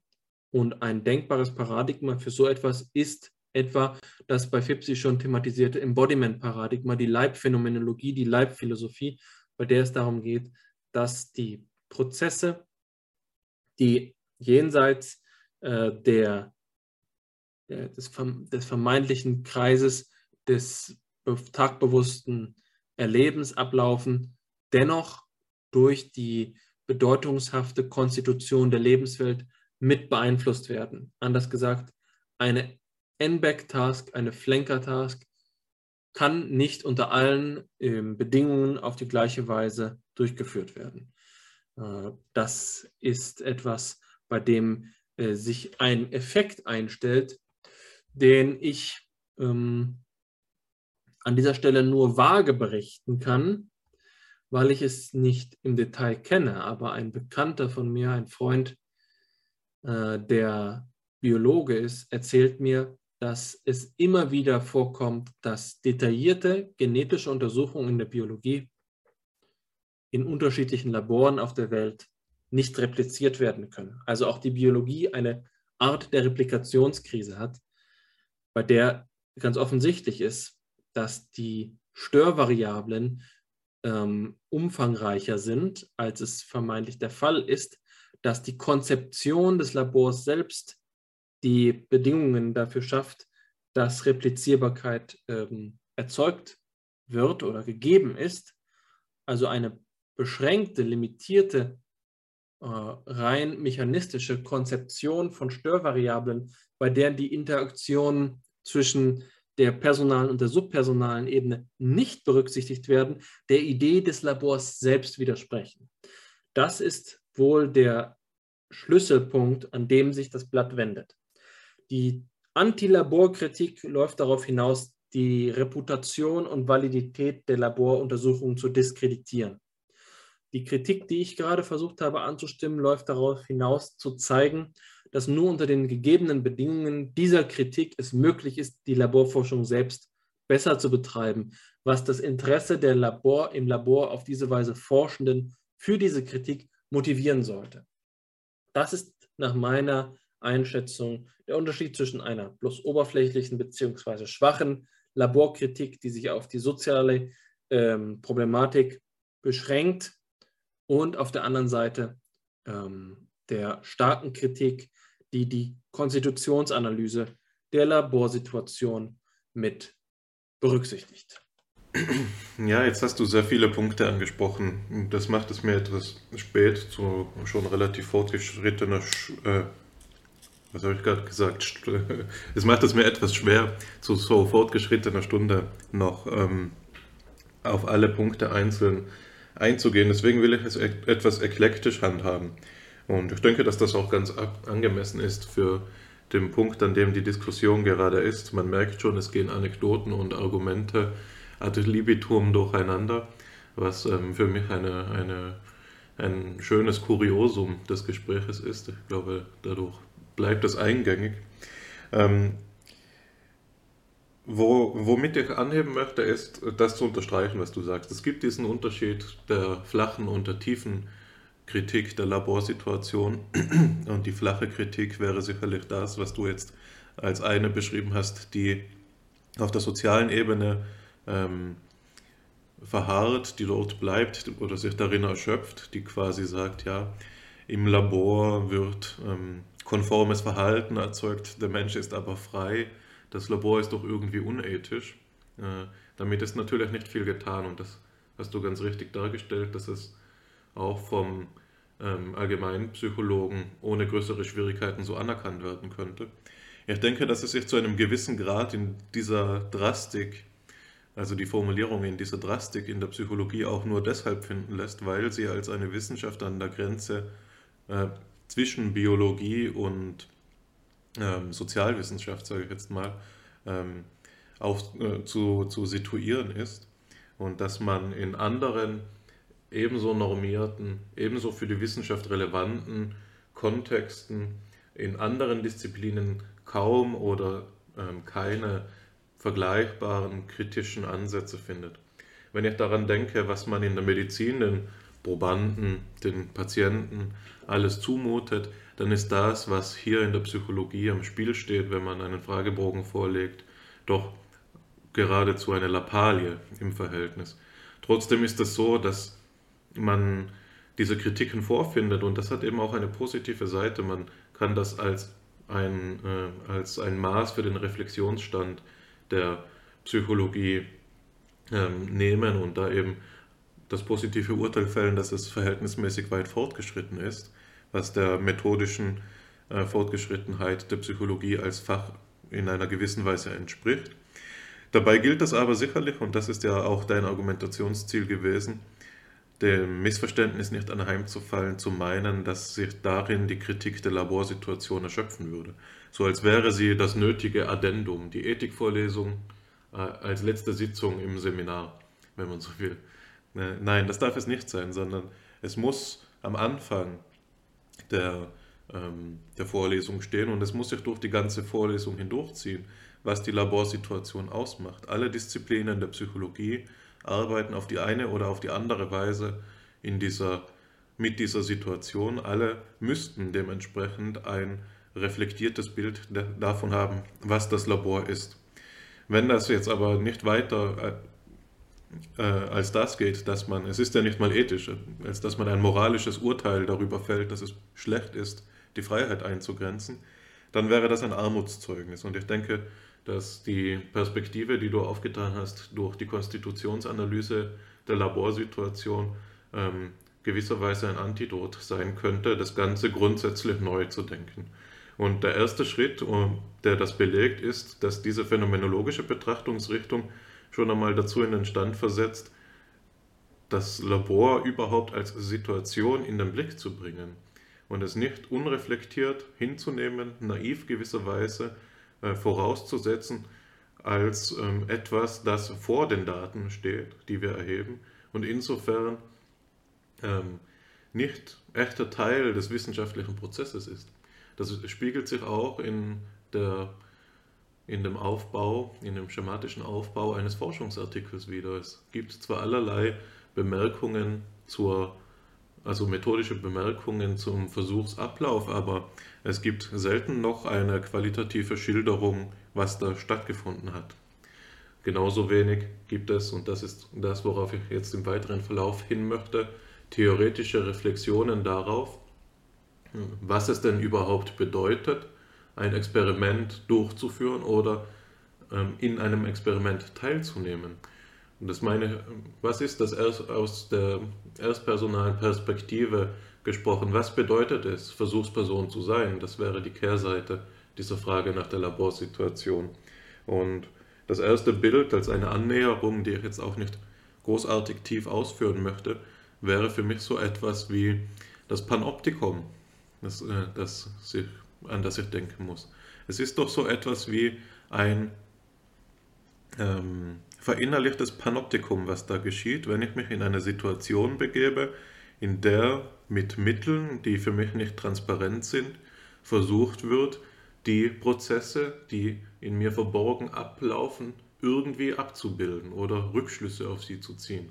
Das führt doch zu einer Situation, in der ich total gläsern werde, in der alles, was selbst das, was mir nicht bewusst ist, vom anderen potenziell gesehen werden könnte und in der ich mir in höchstem Maße der sozialen Gegenwart des Versuchsleiters bewusst werde.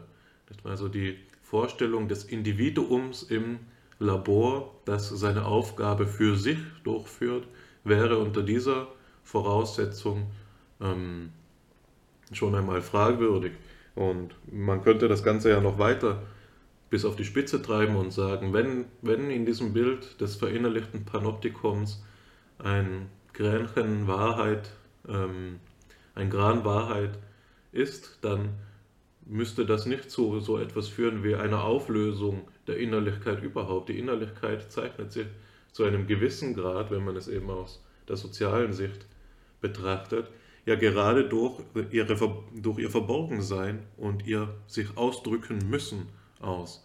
Und wenn dieses äh, Verhältnis von Ver Verbergung, also von Entziehung und Ausdruck ähm, dem einem Zustand weicht, der sich durch komplette Transparenz auszeichnet, dann kann hier nicht mehr im selben Sinn von Subjektivität allererst die Rede sein. Also man sieht, dass selbst so eine ad-hoc phänomenologische Betrachtung, ähm, die natürlich jetzt noch stark von Bildern und so weiter getrieben ist, das müsste man dann im Einzelnen ausbuchstabieren, aber wie, wie weit man das treiben kann und äh, wie grundsätzlich man hier werden kann in der Betrachtungsrichtung und wie vielversprechend es als Forschungsfeld ist, als Betätigungsfeld, vielleicht auch für eine, eine, ja, einen neuen Ansatz in der Psychologie. Also dass, ähm, dass mich das gerade so auch mitnimmt, nehme ich einmal als Zeichen dafür, dass die Arbeit, die du da ja in Frontiers auch mal veröffentlicht hast zum Labor und zum Problem, ähm, äh, ganz herzlich als Leseempfehlung an unsere Zuhörerinnen aussprechen will. Ich glaube, dass du da schon auf einem guten Weg warst. Genau, jetzt äh, zum Zitat noch einmal kurz. Da will ich nur sagen, dass ähm, mir dieses Bild sehr gut gefällt. Der Hidden Dialog, der versteckte Dialog. Ich denke, dass es auch das ähm, gut zum Ausdruck bringt, was wir bis jetzt behandelt haben. Ein sich durchziehender Topos war es doch, dass es da im Labor diese Dialogizität gibt, die ähm, entweder wegrationalisiert werden kann oder eben als sozusagen der unergründliche Rest oder der, der sozial, das soziale Überschuss, der immer da sein wird, bestehen bleibt und dass ähm, die Position, die man attraktiver findet, zu einem gewissen Grad eben davon bestimmt wird, was man vom Menschen im Allgemeinen hält. Auch wieder ein Hinweis nur am Rande dafür, dass jede psychologische Betrachtungsweise mehr oder weniger auf eine anthropologische Begründungsmöglichkeit hinweist und dass die Reflexion auf diesen größeren Kontext des Menschen als Ganzen die Psychologie sinnvoll informieren und vielleicht auch fundieren kann. In dem Zitat, von dem jetzt hier die Rede war von Lyons, besonders auffällig für mich war da die Rede von dem Verhalten das ausgestrahlt wird. Ne? Which just happens to be emitted. Das ist das, der Begriff, den er hier anbringt.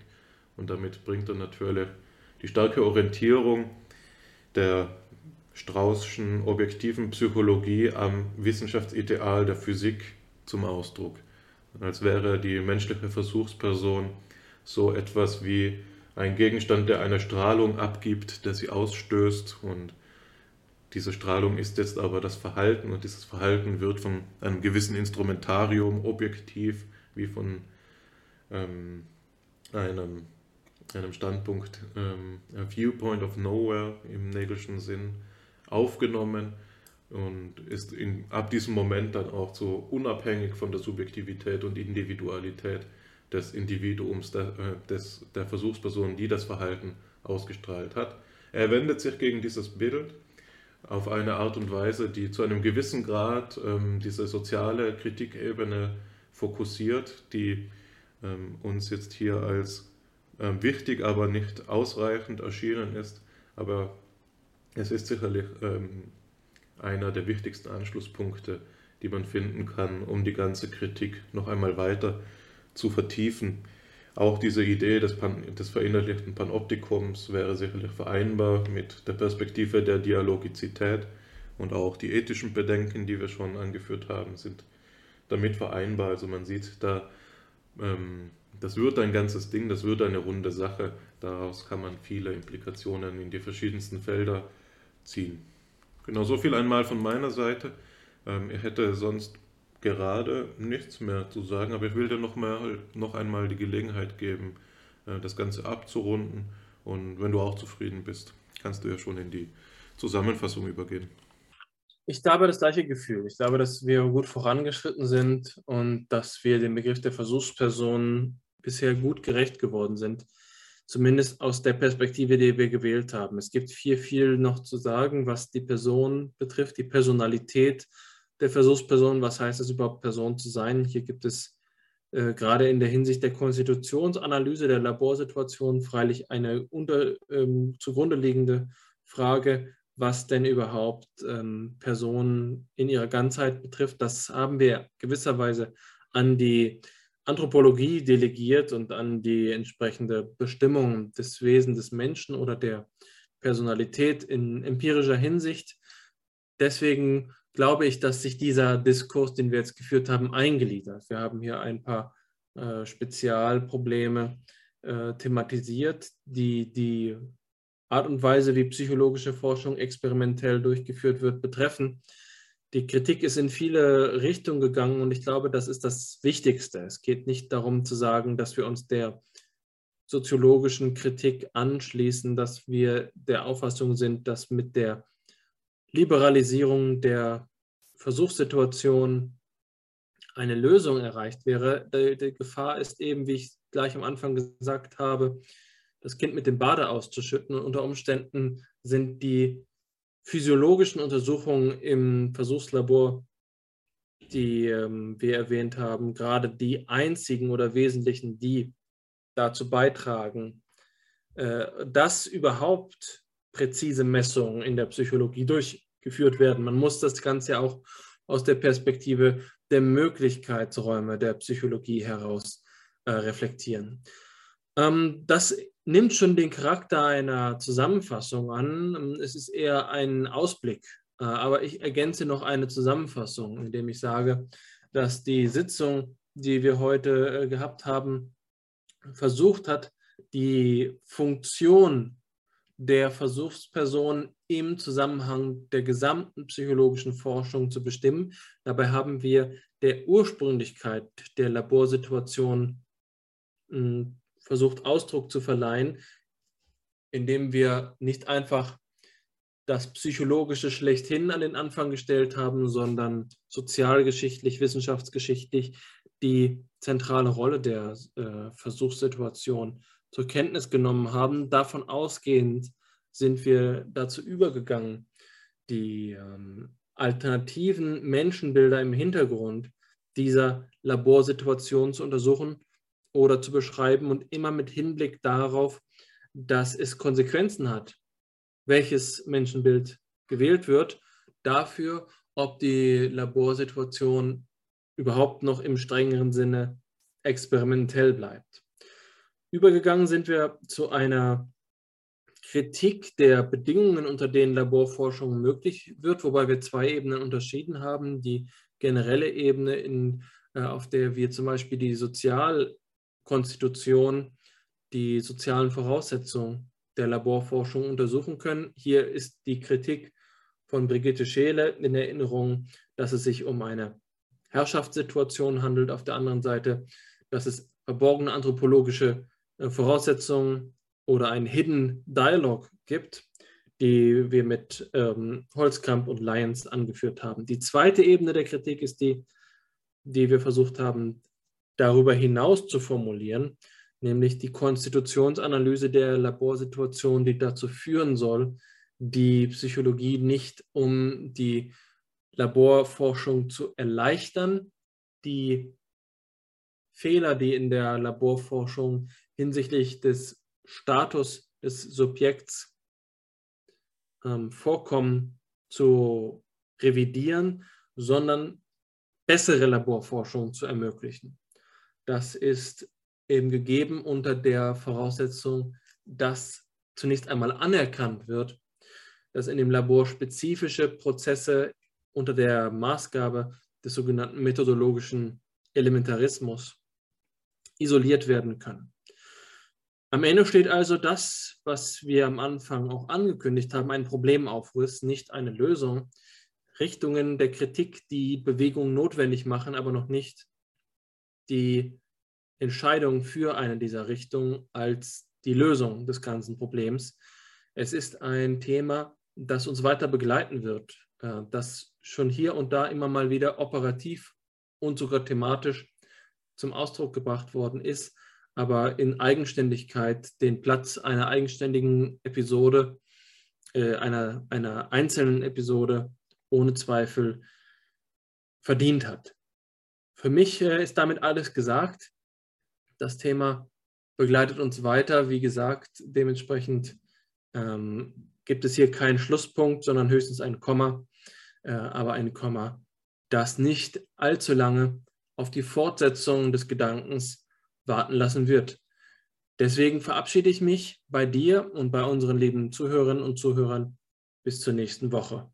Ähm, ich freue mich, dass dieses Gespräch äh, diese Form angenommen hat. Ich glaube, wir sind ausgesprochen sachlich geblieben und man wird uns am Ende nicht zum Vorwurf machen können, dass wir uns dabei auf eine oder auf die andere Seite geschlagen haben, ohne der anderen ihr Recht haben zukommen zu lassen.